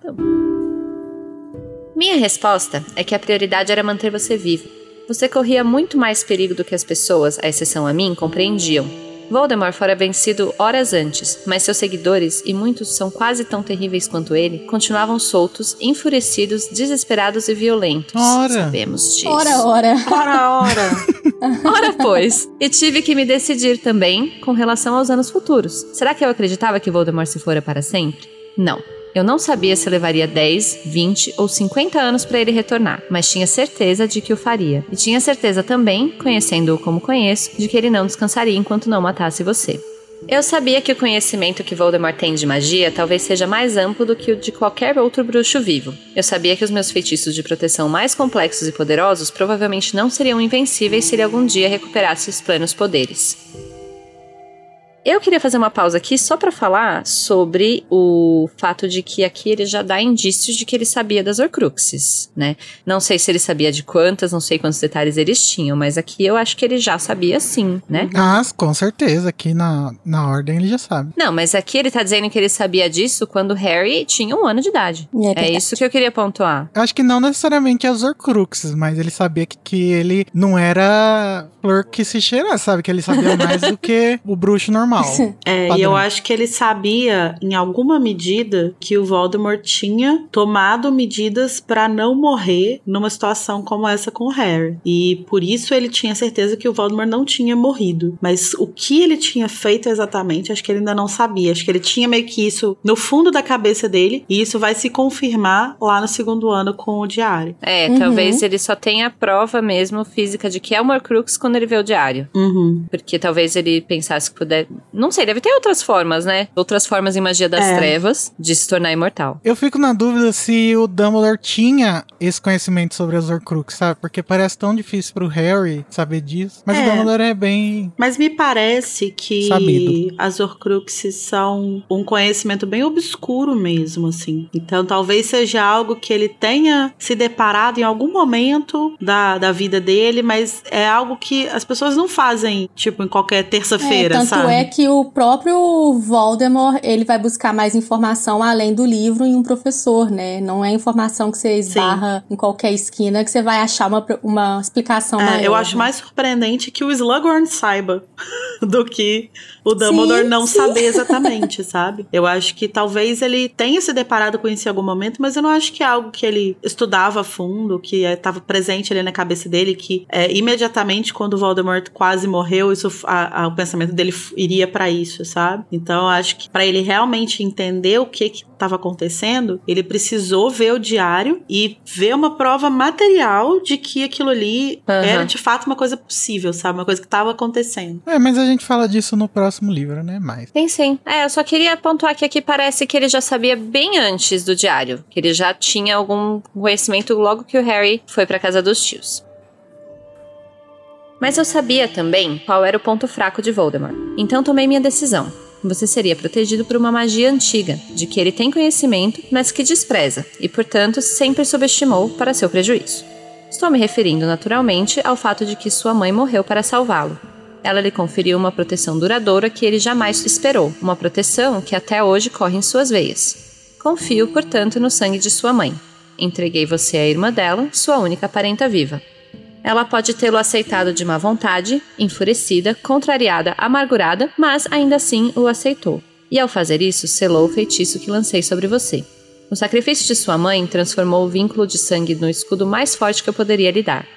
Eu acho muito importante, interessante nesse pedaço, o fato de que o Dumbledore meio que dá a entender que ele precisou lançar um feitiço para fazer essa magia ser ativada. Uhum. Sendo que antes a gente imaginava, literalmente antes de hoje, que eu li esse trecho pra fazer a pauta, eu achava que era uma coisa meio automática, sabe? E eu parei para prestar atenção nesse selou o feitiço que lancei sobre você. Ai, gente, e olha, me dá mais raiva quando, quando eu leio essa parte, né? Ela aceitou de má vontade, enfurecida, contrariada, amargurada. A mulher tava o cão, mas aceitou, né? Porque, imagina, viveu tendo inveja da irmã, a irmã vai pra Hogwarts, você não vai, a irmã faz magia, você não vai, ainda dá um sobrinho que você tem que engolir, né? Mas eu acho que é o que dá mais raiva de, do, do- da forma, né, que, que, que eles trataram o Harry, de tudo que ele passou, quando o próprio Dumbledore consegue expressar, mesmo ele não estando ali na pele do Harry, ou vivido tudo que aconteceu, né, que foi de má vontade, amargurada e contrariada. Ai.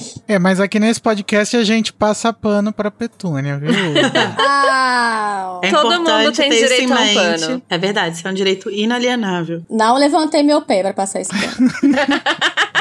Mas eu acho interessante que ela, mesmo que tenha aceitado isso, né, de, de má vontade, contrariada e tal, ela realmente aceita o Harry, né, na, na vida dela, é, de um jeito que, quando o Dumbledore manda o berrador pra ela e tal, ela sabe que o Harry sair da casa dele ali seria uma sentença de morte. E Uhum. por pior que ela seja com ele, ela meio que aceita que não, isso não. Então, assim, ele vai ficar Sim. aqui de má vontade, odeio que ele esteja aqui, não gosto desse menino, mas eu não vou condenar ele à morte. Nossa, mas você passou um paninho cheiroso com veja e tudo, né?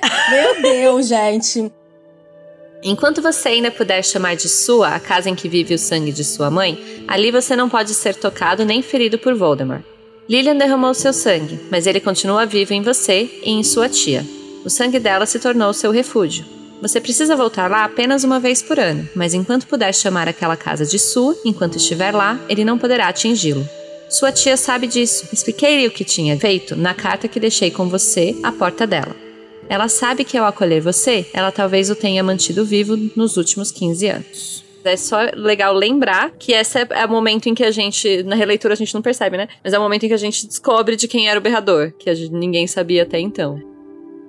Há cinco anos, então, você chegou em Hogwarts, talvez nem tão feliz nem tão bem nutrido como eu gostaria que estivesse, mas vivo e saudável. Não era um príncipezinho mimado, mas um menino tão normal quanto eu poderia esperar nas circunstâncias. Até ali o meu plano correra bem. Então, bom, você se lembra dos acontecimentos do seu primeiro ano em Hogwarts tão claramente quanto eu. Você enfrentou magnificamente o desafio que se apresentou e mais cedo, muito mais cedo do que eu previra, você se viu frente a frente com Voldemort. Mais uma vez você sobreviveu e fez mais do que isso. Atrasou a recuperação dos poderes dele e de sua força. Você lutou como um homem adulto. Senti mais orgulho de você do que sou capaz de expressar. Ai, Ah. gente, pausa pra esse Nossa, momento paternal lindo. Que, quem que vai falar que ele está falando de um porco pro abate com essas palavras, gente? Não tá. Pois é. Não tá, sabe?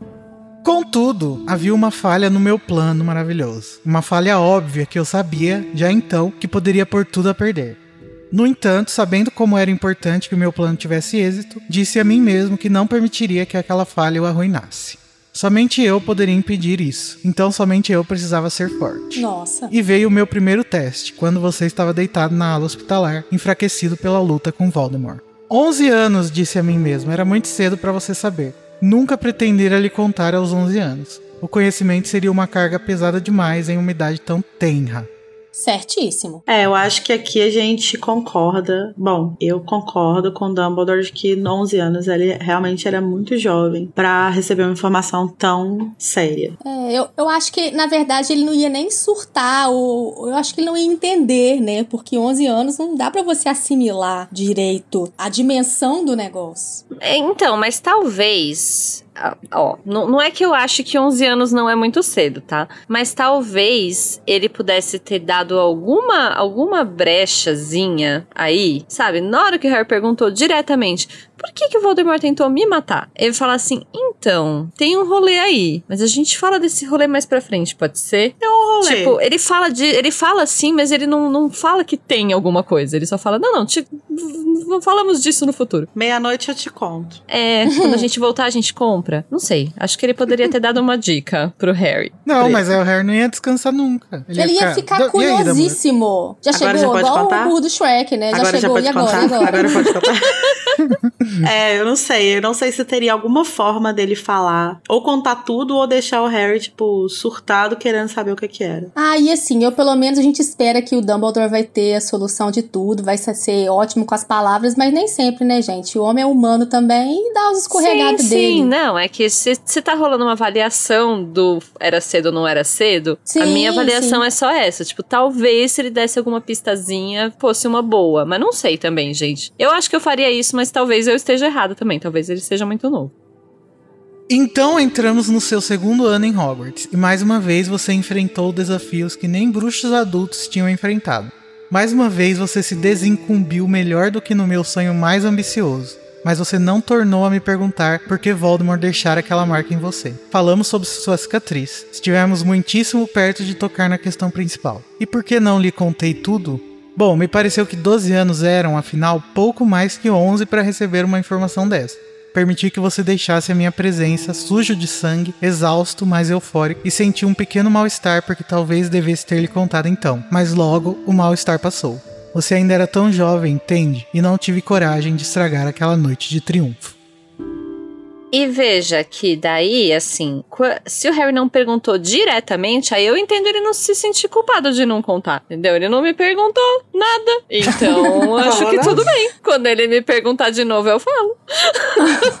Não sabia! Gente, mas eu amo como é que as coisas são apresentadas de uma forma orgânica e natural, sabe? O Igor tá fazendo essa leitura e aí, novamente, eu dou os louros pra JK, sabe? Não é uma escrita forçada. As coisas não são simplesmente apresentadas e pum! Né, Ela vai entrelaçando isso numa uma escrita tão prazerosa. Eu, pelo menos, não sei se né, sou fã demais, acho uma forma muito prazerosa e orgânica como ela vai apresentando as explicações das coisas, sabe?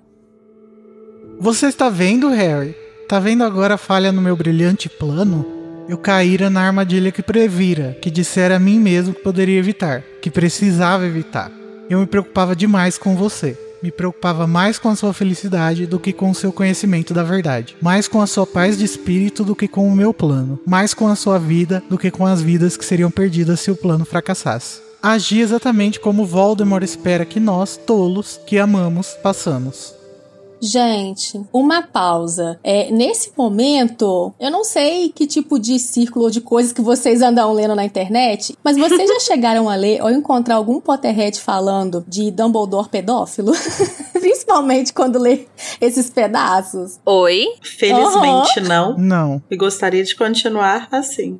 Eu já, gente, triste, né? Tem que ter a cabecinha muito pequena, né? Ai, Ah, gente. Pois é, eu não vejo esse traço. Imagina, é um texto muito paternal isso. É tipo, Uhum. justamente ele falando tanto que ele se importa com Harry a ponto de não Sim. se importar com outras vidas. Inclusive, dava pra colocar como Dumbledore vilão, Dumbledore insensível, várias coisas. Ah, Mas enfim, as pedófilo. pessoas me chocam. Não, pois é. Eu acho homofóbico essa interpretação. Sim. Porque se ele não fosse gay, ninguém ia pensar nisso. Exato. Ai, nossa, com certeza. E eu tenho a sensação de que a todo momento, pelo menos pra mim, que agora a gente sabe toda a história da irmã dele, eu acho que ele, o personagem fica voltando e talvez se colocando que ele não quer mais vidas inocentes ou pessoas que ele ama sofram ou que aconteça alguma coisa com aquilo, fazendo uma relação com a irmã dele, sabe? Eu tenho muito essa sensação do personagem na hora que faz essa releitura, agora sabendo da história toda, né? Eu acho que toda a vida do Dumbledore é marcada por essa culpa dele, né? Então tudo que ele faz tem a ver com a morte da irmã dele, né? É, tanto é que ele não arruma o nariz por causa disso, né? Uma, uma autopunição dele ficar vendo ali. Sempre vê o nariz torto.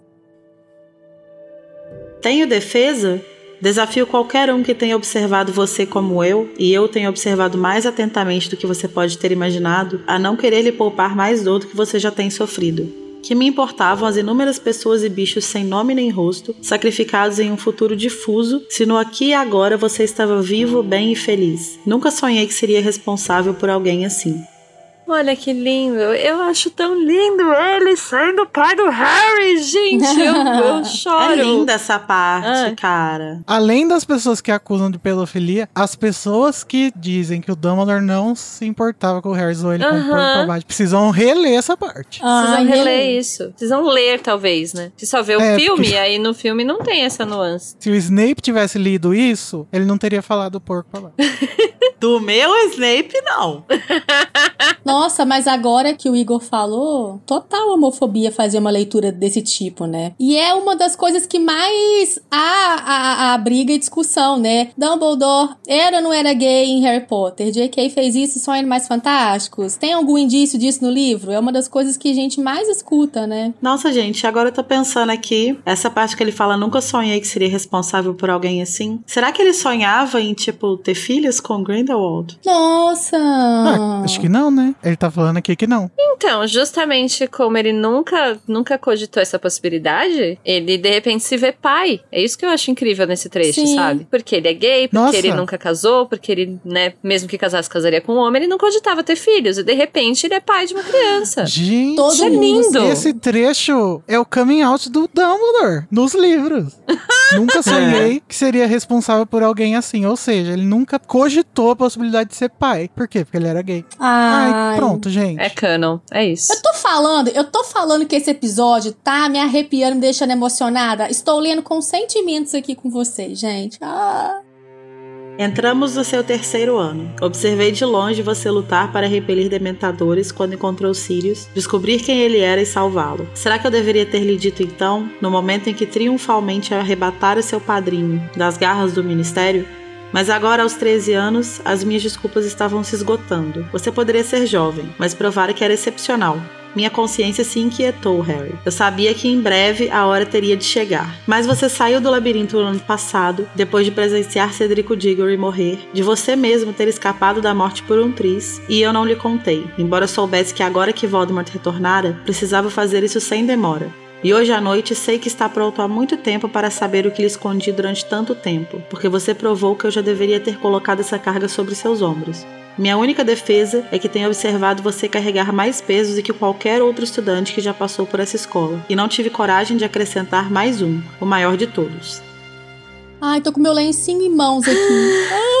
Pausa para um grito dramático. Eu acho que nessa cronologia aqui, o ponto que o Dumbledore deveria ter falado pra ele seria depois do, do labirinto. Eu acho que aqui É. não tinha mais desculpa de idade. Ele já sabia Uhum. que o O Harry negócio tava. já tinha fedido suficientemente, né? É, ele já sabia que o Harry era, era capaz de dar conta e tinha chegado num, num ponto daquela, do desenvolvimento da coisa ali que era questão de tempo. Então, se ele tivesse falado isso um ano antes, muita coisa poderia ter sido diferente. Aqui eu É acho que seria o ponto lacrou. certo. Não teria a Ordem da Fênix. É. E assim, eu até compreendo. Aí agora eu vou passar o pano de novo. E daí, quando acontece aquilo tudo no, no final do quarto livro, o Dumbledore tem muita coisa pra lidar, né? Assim, tipo, o Harry chega do cemitério contando tudo o que aconteceu e o Dumbledore, ok, vamos lidar com o fato de que ele voltou. E plá, plá, plá, plá, plá, e vai vem, e muita coisa pra resolver, e bota a Ordem da Fênix de volta, e, né? Não, eu entendo. Eu acho que eu não digo nem assim imediatamente depois que o Harry saiu, mas assim, ali no final do quarto livro, sabe? Ali seria um momento Sim. propício pra falar.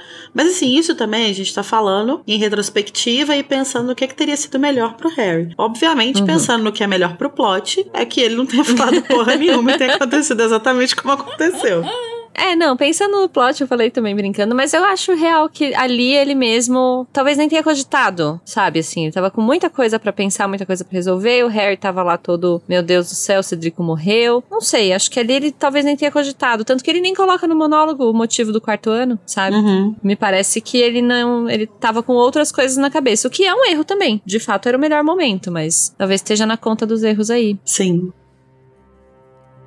Voldemort tentou matá-lo quando você era criança por causa de uma profecia feita pouco antes do seu nascimento. Ele sabia da existência dessa profecia, embora não conhecesse todo o seu conteúdo. Dispôs-se a matá-lo ainda bebê, acreditando que estava cumprindo os dizeres da profecia. Descobriu à própria custa que estava enganado quando a maldição que ele lançara para matá-lo saiu pela culatra. Então, desde que recuperou seu corpo, e particularmente desde a sua extraordinária fuga de suas mãos no ano passado, ele decidiu ouvir aquela profecia inteira. Essa é a arma que ele tem buscado com tanta diligência desde o seu retorno: o conhecimento de como destruí-lo. A coisa que quebrou foi apenas o registro da profecia guardada pelo Departamento de Mistérios, mas ela foi feita para alguém, e essa pessoa tem meios de lembrá-la perfeitamente. Em uma noite fria e chuvosa, há 16 anos, em uma sala do primeiro andar do Cabeça de Javali, eu tinha ido lá para ver uma candidata ao cargo de professora de adivinhação, embora fosse contra o meu pensamento que se continuasse a ensinar essa disciplina. A candidata, porém, era trineta de uma vidente muito famosa, muito talentosa, e achei que tinha o dever de cortesia de conhecê-la. Fiquei desapontado. Pareceu-me que a moça não tinha o menor vestígio daquele talento. Disse-lhe gentilmente, espero, que não a achava qualificada para o cargo, e me virei para sair. Como se diz gentilmente que você não é qualificada? Não sei. Exato! O seu talento não encaixa com o que nós estamos buscando nesse momento na empresa. Você é muito qualificada. Você não tem o perfil que nós estamos procurando. Ah, pelo menos respondeu, né? Essa empresa não responde nada, filhas da puta. Eu fiquei, eu fiquei um pouco chocada que ele fala que ele achava que tinha que parar de ensinar adivinhação. Eu também. Ah, a questão é que justamente depois daqui a gente entende o porquê que a Trelawney tá aí, o porquê que ainda existe a adivinhação que ela tá aí, porque ela tá guardada aí, né? Aham. Já que ela tá aí, façam as aulas aí, alunos. Mas depois ela faz uma outra, né? Uma outra profecia e o Dumbledore até assume que tinha que aumentar o salário dela, né? Porque são duas, duas certas, né? Então, Sim. fez uma boa jogada em contratar. O RH foi bem aí. Uma coisa que eu nunca tinha, nunca tinha me ligado, na real, é que o esforço do Dumbledore pra mesmo depois que a Umbridge passa a poder demitir os funcionários, né, os professores, o esforço que ele faz pra que a Sibila possa ficar em Hogwarts é uma proteção também, né? Não é só uma lealdade Sim. dele com os professores e tal. Eu acho que ele fala textualmente que ela mesma não sabe o, o risco que ela corre fora do castelo, porque qualquer comensal poderia tentar pegar ela, eles também podem tentar pegar a, a lembrança dela, né? É, porque se ela tivesse desprotegida, o Voldemort não precisaria ir no ministério, né? É só pegar ela e pronto. Uhum. Então é isso, você pode demitir ela, mas ela não vai embora daqui, porque ninguém mais sabe o risco que ela tava correndo, nem ela mesma, porque ela não Nem lembra. ela né? mesma, exatamente. Nem ela mesma. É muito engraçado, né? Depois que ela fala a profecia, ela, ela esquece, né? Como se nada tivesse, acontecido. Até que tem aquela cena que o Harry Ela escuta a profecia transe. e ela fala: Sim. É, que, querido? E é engraçado, né? Porque até quando a gente tava montando a pauta, a Luísa fez um comentário que eu achei bastante interessante. Que ela falou assim: é, ah, se o, aquela coisa do se uma folha cai é, de uma árvore no meio da floresta e ninguém vê ela cair, ela caiu. É que se eu- tem um barulho, se a folha cai e faz barulho e ninguém ouve, se teve Isso. barulho. Se uma profecia é feita pra ninguém, esse registro no, no Departamento de Mistérios é automático? Tipo o radar que eles têm lá? Ou esse é um registro que só é feito quando alguém reporta uma profecia? E será que uma profecia pode ser feita pra ninguém? Ou, sei lá, ou será que as profecias sempre são feitas quando existe alguém pra escutar? Ai, gente, são questões, né? E as esferas de cristal que ficam lá no ministério pra guardar a profecia. Eu, fi- eu fiquei pensando depois, novamente nessa releitura. Será que elas são enfeitiçadas com o mesmo feitiço que as penseiras? São umas coisas que a gente fica pensando que talvez nunca vamos ter respostas, né? Confabulações. Pois é, será É, a que. gente discutiu um pouco no último, no último episódio, que a gente falou, né, das profecias todas sendo destruídas, a gente discutiu um pouco sobre como funciona essa magia e tal, mas a questão de a profecia ter, ter que ser feita pra alguém é uma questão que eu realmente não faço ideia. E me parece que sim, me parece que não faz sentido falar no ar, até porque se a Sibila fez e da forma como ela fez deve ser como acontece, ela entra num tipo de transe e não Sim. lembra mais. Então, se ninguém Se nem a ouviu, pessoa que faz lembra, né? E tanto é. também que eu acho que tem uma parte que ele comenta que a profecia do Harry foi rotulada novamente, né, lá no ministério Sim, depois, né, que tava sim. com o Neville, depois que o Voldemort foi lá e, né, fez o ataque contra o Harry, foi mudado lá no ministério o nome da profecia, né? Aham. Eu imagino que o Dumbledore teve que ir lá no ministério e falar, ó, eu vim. Gostaria de reportar Guardar uma essa- profecia feita. Não, mas, é, por exemplo, a profecia que a Sibila faz pro Harry, se o Harry não reportou, não tá lá? Eu acho. Eu não acho, não. Eu acho que tem algum tipo de. Como é o nome do Trace? Rastreador. De rastro, Rastreador. né? Eu acho que tem algum tipo de rastreador. Até porque ninguém mais pode ter acesso àquela profecia depois. Então, tem um rastreador que magicamente pega e fica lá guardado. A gente não tem resposta. Não tem. É, eu Estamos acho aqui também. Eu, criando. eu tô com a Eu acho que existe sim alguma forma de, de rastrear isso. Enfim, o Dumbledore pega a penseira e tira a memória da visão da Trilone fazendo a profecia pra mostrar pro Harry, né? E a gente vê a Trilone contando a profecia que é a seguinte: Aquele com o poder de vencer o Lorde das Trevas se aproxima, nascido dos que os desafiaram três vezes, nascido ao término do sétimo mês. E o Lorde das Trevas o marcará como seu igual, mas ele terá um poder que o Lorde das Trevas desconhece. E um dos dois deverá morrer na mão do outro, pois nenhum poderá viver enquanto o outro sobreviver. Mas o Harry não entende muito bem, né? Porque a gente sabe que ele é um pouco limitado. e ele pergunta o que significa. E o Dumbledore tem que explicar que significa que a única chance de vencer o Voldemort nasceu no final de julho. E aí entramos naquela questão que explodiu cabeças de todos os leitores, eu amo. De que poderia ser tanto o Harry quanto o Neville, né? Porque tanto os pais do Harry quanto os pais do Neville desafiaram o Voldemort três vezes e os dois nasceram no final de julho daquele ano lá. E eu acho que todo mundo concorda que a gente queria ver esses desafios, né? Essas, essas três vezes que o Voldemort foi desafiado. Ai, seria tão legal saber como que eles escaparam. Os, os dois casais, inclusive. Sim! Mas uma coisa que, assim, sempre me ocorre porque a galera surta muito com o fato de que poderia ter sido o Neville e que tudo poderia ser diferente e que por que, que o Voldemort não pensou nisso e não. E eu, me parece, assim, o- observando a narrativa, que o Voldemort nunca nem cogitou a possibilidade de ser o Sim, Neville. Verdade. Porque, assim, primeiramente, o, o Snape trouxe a informação pra ele, mas não me parece que é uma informação que ele ia compartilhar com ninguém. Porque ele age sozinho e esse tipo de informação ele não ia compartilhar com ninguém, sabe? É completamente dele. Ele não tem o hábito de fazer as coisas contando com os outros ou dependendo dos outros.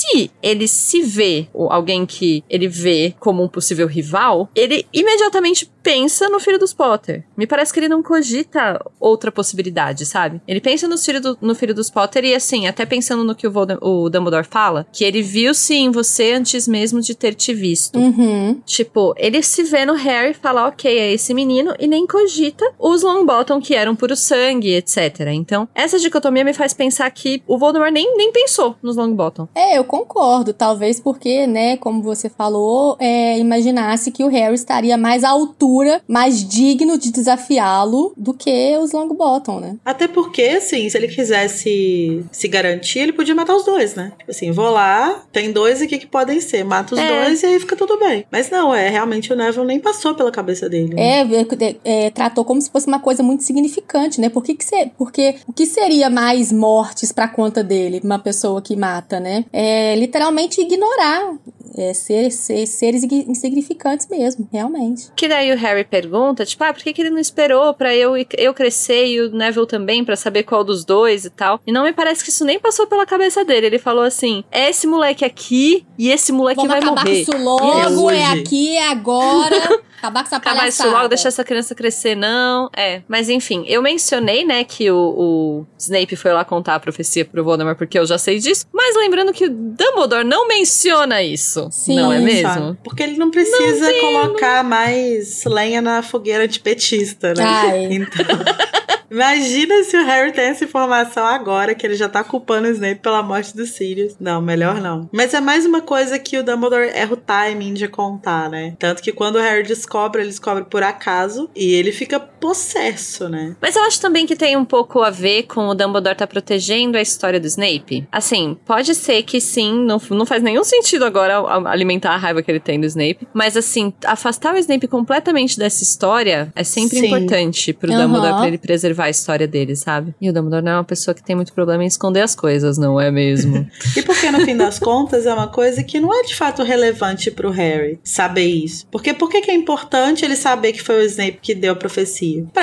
porque é importante ele entender como que isso fez com que o Snape fosse procurar o Dumbledore para pedir ajuda. Mas se ele não vai falar isso agora, ele não tem por que falar que, o, que foi o Snape que ouviu. ah, mas é que o Dumbledore não é uma velha futriqueira como eu. Eu solto essas coisas sem querer, assim. Ah, não, para.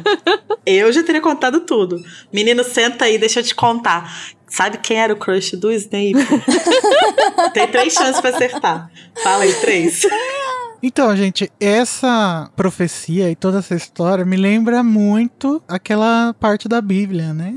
Que Do nada. o Isaías faz a profecia da Hum. vinda do filho de Deus. E aí Herodes manda matar todos os meninos, né? De, de Belém. Uhum. que Tivessem nascido ali perto. Porque ele era o rei, então não queria nem outro rei. E o Herodes é, é sempre contado como esse cara meio maluco, tipo o Voldemort mesmo. Então eu vejo essa ligação que talvez possa ser viagem, mas os ouvintes podem dizer aí o que eles acham. Acho que faz sentido. E ma- uma, mais uma coisa que o Dumbledore vai falar aí, né? Que ele vai citar a sala do amor, né? A sala que a gente passou por ela lá no departamento de mistérios. Que ele vai lembrar que é uma sala que tá sempre trancada. E ele diz que ela tem uma força mais maravilhosa e mais terrível do que a morte, do que a inteligência humana, do que as forças da natureza, que são outras três salas que a gente vê lá, né? E que talvez seja também o mais misterioso dos objetos que são, que são guardados lá e tal. E que é justamente esse poder que o Harry tem, né? Que é o poder do amor. E aí, assim, a gente tem um trechinho que ele fala assim: No fim, não teve importância que você não pudesse fechar sua mente.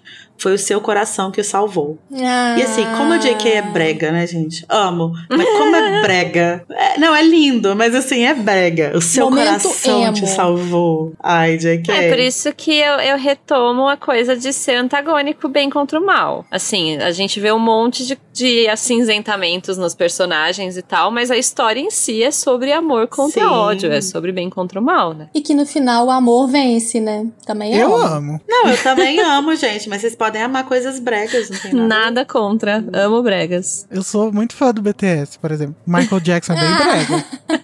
Eu adoro coisas bregas. Gente, eu, eu cresci nos anos 2000. Quem, como que eu não vou gostar de coisa brega? Sabe, geração cringe, é isso. Mas são as coisas bregas que dão alegria pra gente também, né, gente? Às vezes uma novela mexicana, alguma coisa assim, é o que dá aquela leveza na vida da gente. É. É, o que deixa você terminar o dia. Exato. É uma música da Marília Mendonça. Isso! sabe? É o que você ajuda você a ter paciência, a suportar a Bolsominion na rua. Então, essas coisas que dão uma, uma calma na gente. É isso. E aqui é aquele momento que, que tem o sol nascendo, né? Que eu falei também. E Hogwarts acordando, né? Então é um novo dia. E a Luísa, quando a gente tava fazendo a pauta, ela comentou que ama esses contrastes que a J.K. faz das pessoas ao redor do Harry levando a vida e ele tendo que engolir que vai ter que matar o Voldemort, o, o, tudo as complexidades da vida dele, né? Exato. Isso eu acho muito, muito legal mesmo da narrativa, porque eu não sei se já aconteceu com vocês, mas assim.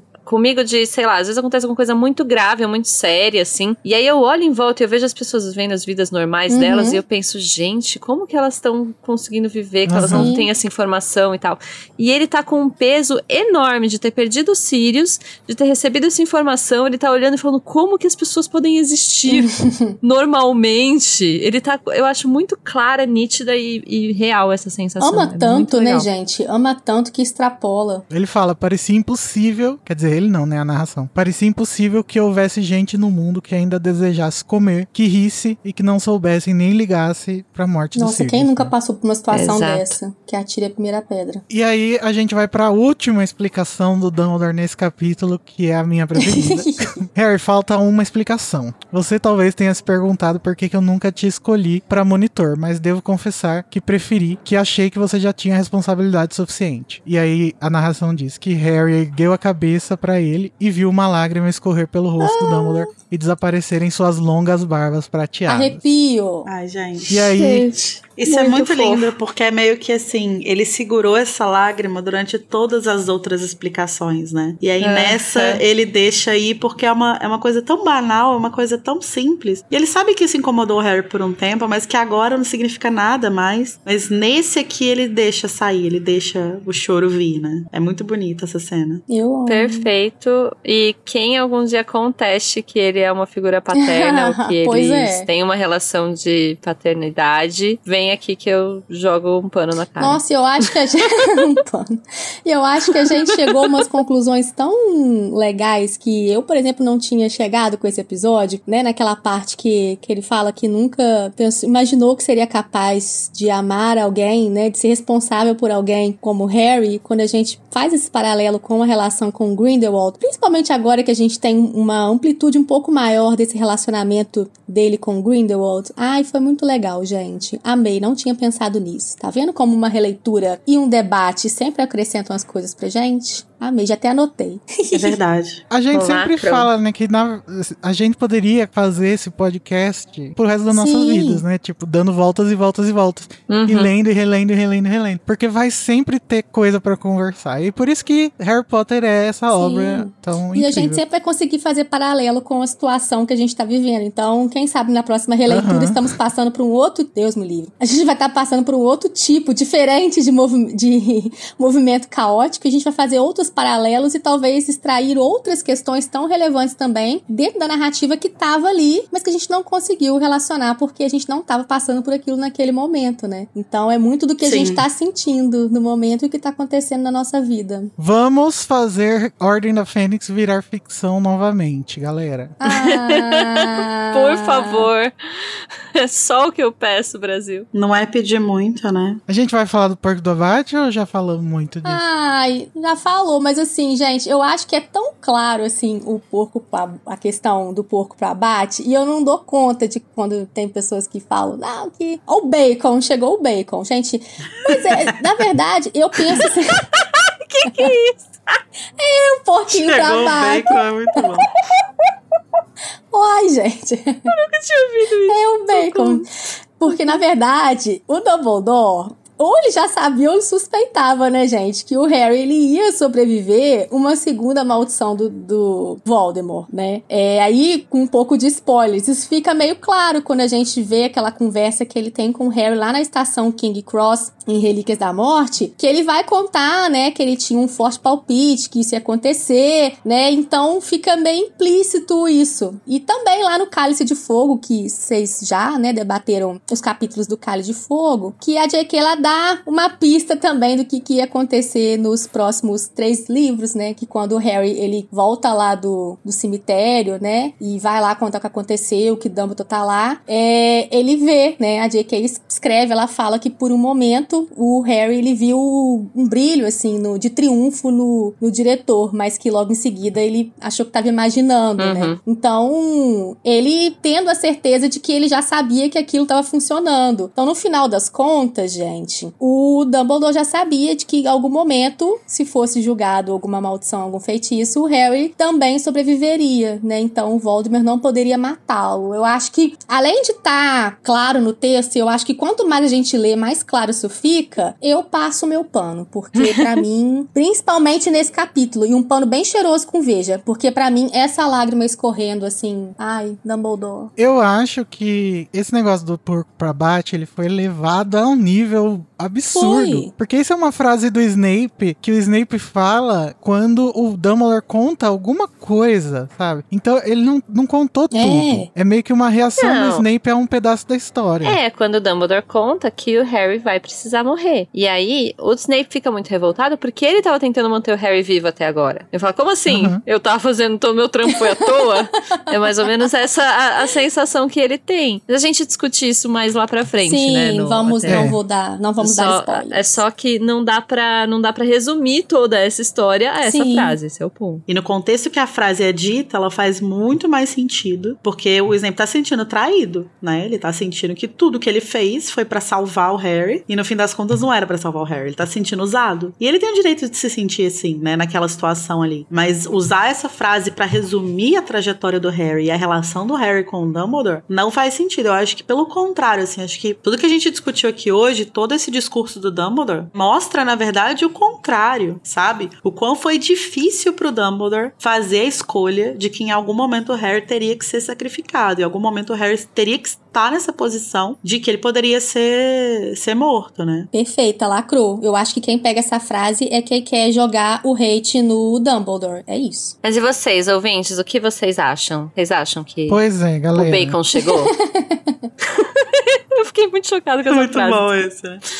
Lá vem o bacon. Gente, mandem seus feedbacks pra gente no Telegram, Discord e redes sociais. Vamos conversar sobre esse capítulo enorme, importantíssimo. Maravilhoso. Emocionada, Lindo. gente, de discutir isso com vocês. Emocionada. E friso, discutir um capítulo desse logo depois de momentos tão aflitos, tão. Ai, meu Deus. É muito bom. Ou durante, né? Ai, pois é, a gente não sabe, né?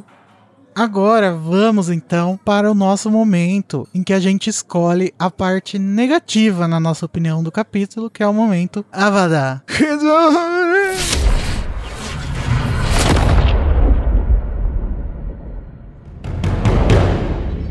Começando pela nossa convidada. Ui! Vanessa, você tem algum momento que você não gostou ou algum momento muito triste? Um momento que te traz sentimentos negativos. Tem, né? Mas assim, eu tenho que contextualizar o meu momento, porque se eu não contextualizar, vão me cancelar aqui, começando por vocês que estão aqui comigo. Eu não posso dar uma avada quebrava no monstro, claro, senão a Hermione me mata, os ouvintes me matam e você também. Mas explico por que feriu o bicuço. Mas Ah, meu avada Justo, por justo. esse motivo. É uma vada em nome de outro pet. Justificável. É isso. justificável. Nossa, mas chamou o não dar. de pet, cancelado. A Vani começou falando Ai. achando que ela ia ser cancelada e a Tami que. Amo. Não, é porque é uma criatura e outra. Tá bom, não vou falar. É, cancelei, é isso aí. Desculpa, sociedade. Mas eu não vou dar o meu avada pro monstro, porque eu sou na militância da Hermione e seria contra o meu comunismo. O meu avada vai refletindo no episódio que eu não participei, que foi pra defender o Sirius. Então, o meu avada vai pro véu que matou o Sirius, que fez todo esse rolê desse episódio acontecer. Essa tristeza Gente, toda. uma Avada intercapitular, eu achei maravilhoso. É com multiverso do Avada Avada. que entra no véu? Será que ele vira um oposto Ele e aí ele volta? vira um feitiço da vida? Essa é a resolução do problema. Se você lança uma vada no véu, ele vai regurgitar todo mundo. Será que os, os Gente. inomináveis já tentaram isso? Gente, dá o nome dessas drogas aí que vocês estão usando. tá forte. Ai, meu pai. E você, Lari, qual é o seu avade? Ah, eu sei o que, que eu vou dar ao meu Avada. E eu vou pedir desculpas já em- em- de antemão. Mas é porque essa é provavelmente a única chance que eu vou ter de dar esse Avada. Então, assim, apesar de tudo que a gente conversou, apesar de toda a compreensão, eu vou dar uma Avada no Dumbledore. Pelos erros que ele cometeu. Mas assim, com todo o amor do mundo. Assim, é uma Avada abraçadinha com ele. Nossa, a gente achou que era a Vani que ia ser cancelada. É porque. Amiga, você vai ter a oportunidade de dar a vada nele em relíquias inteiro. O que, que você tá Meu fazendo? Por que eu vou dar a vada nele em Relíquias? Não, Relíquias ele tá mais que redimido pra mim. É porque esse é o capítulo dos erros dele, entendeu? É o capítulo que ele assume os erros dele. Então o meu avada vai pros erros dele, cara. E ele assumiu, ele bancou, ele tancou os erros dele. Fato, Entendi. isso é um fato, tá bom. Tá, tá bem, bem justificado. Vitor Menezes, corre aqui. Vitor, desculpa. Não, gente, só lembrando que todos os ouvintes desse podcast sabem que eu amo Dumbledore, tá? Então, assim, não é nada Nada pessoal, é uma vada, mas nada pessoal. estritamente negócios aqui. amigos, amigos, avadas à parte. E você, Tami? Então, acho que esse capítulo é um capítulo muito difícil de dar avada, porque é um capítulo difícil, né? Então, tudo que tem nele é negativo e ao mesmo tempo é justificável, é compreensível, é só. É um capítulo de muita dor. Então, o meu avada vai pra ele, assim, pra esse momento em que o Harry tá passando, que ele tá precisando lidar com tudo isso, sabe, na vida. Tá precisando lidar com a morte da primeira figura paterna que ele teve, descontando toda a raiva dele na outra figura paterna que ele tem, que ele vai perder muito em breve e não sabe. Tem que descobrir que ele tem que salvar o mundo bruxo inteiro. E aí um- é muita tristeza. Meu avada vai pra tristeza, eu acho. O meu Avada vai parecido, assim. É pra esse lugar que a consciência do Harry tá. Tá levando ele tanto a destruir o, escritório, quanto a aceitar que ele realmente tem esse negócio de prazer de bancar o herói. Que na verdade a gente já discutiu, né? Que não é uma coisa tão simples assim, uma coisa que ele tem mesmo que é, melhorar. É uma coisa que a, a Hermione interpretou e ele aceitou aqui. E ele- o fato dele ter aceitado é porque ele tá muito vulnerável, né? E é justamente a isso que é meu avado, essa vulnerabilidade dele aqui. Eu amo que não tem como a gente dar avada nesse capítulo, porque ele é todo sensível, né? Então, a gente. É difícil, é um tudo. capítulo muito de muita dor, né? Muita tristeza. Sim, muito sensível. Mas então vamos pro momento feliz, que a gente vai poder falar as Ah. coisas que a gente gosta, que são maioria nesse capítulo. O momento Expecto Patronum.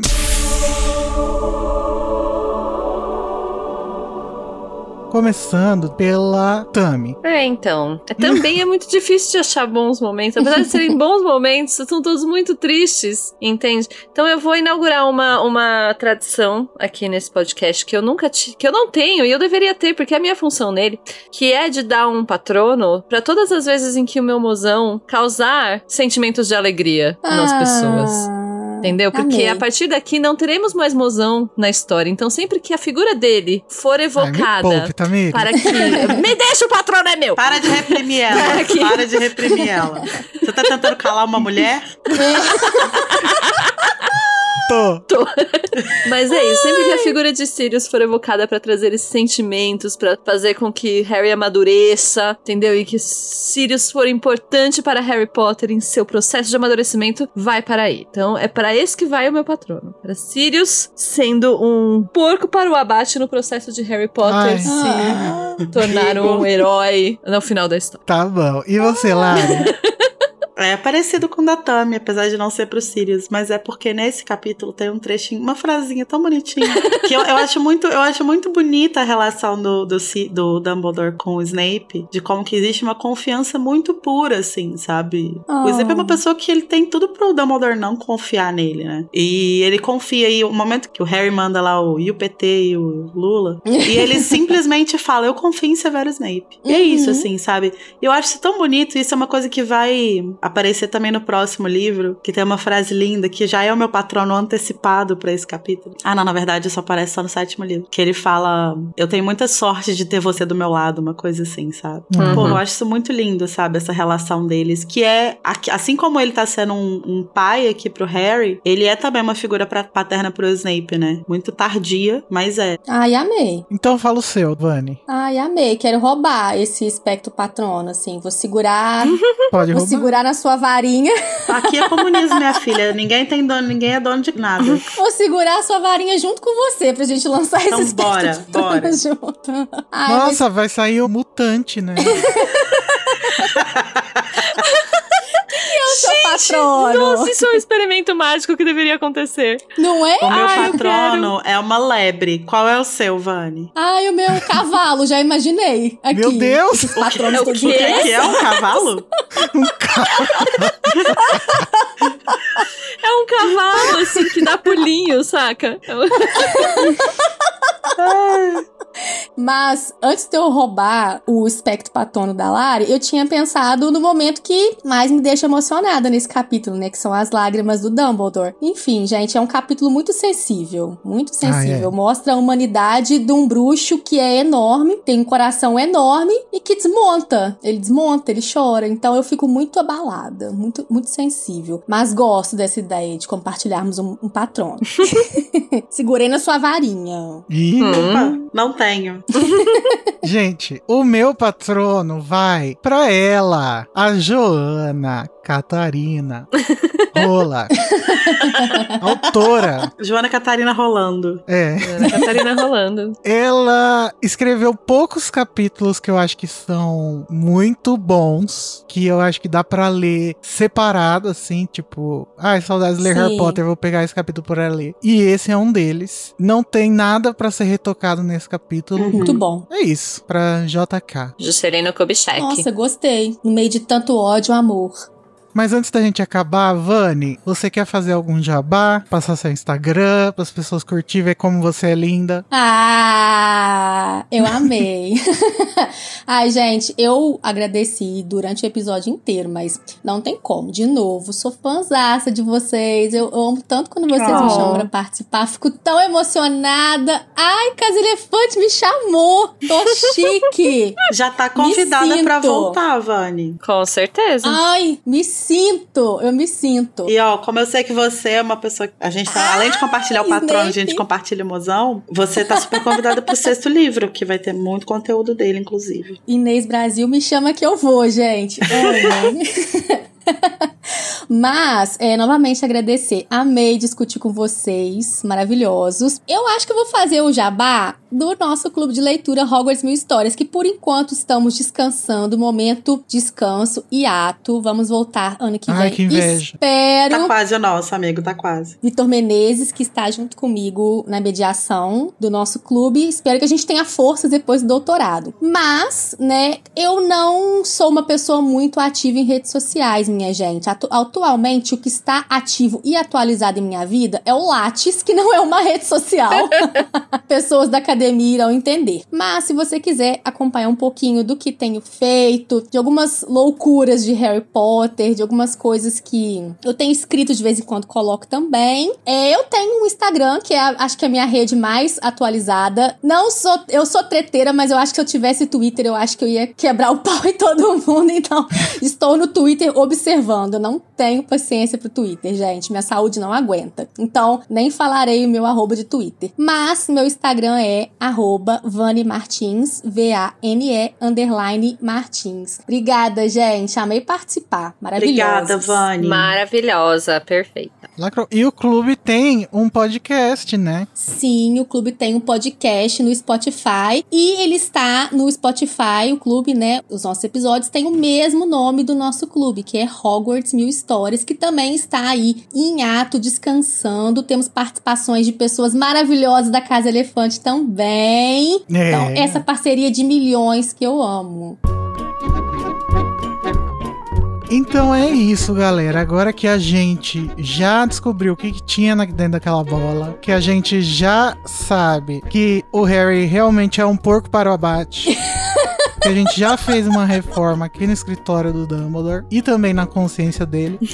A gente pode partir para o próximo episódio, que será o último capítulo de Ordem da Fênix. Começa a Segunda Guerra. Tã, tã, tã. Nossa. Até semana que vem. Tchau. Tchau. Tchau.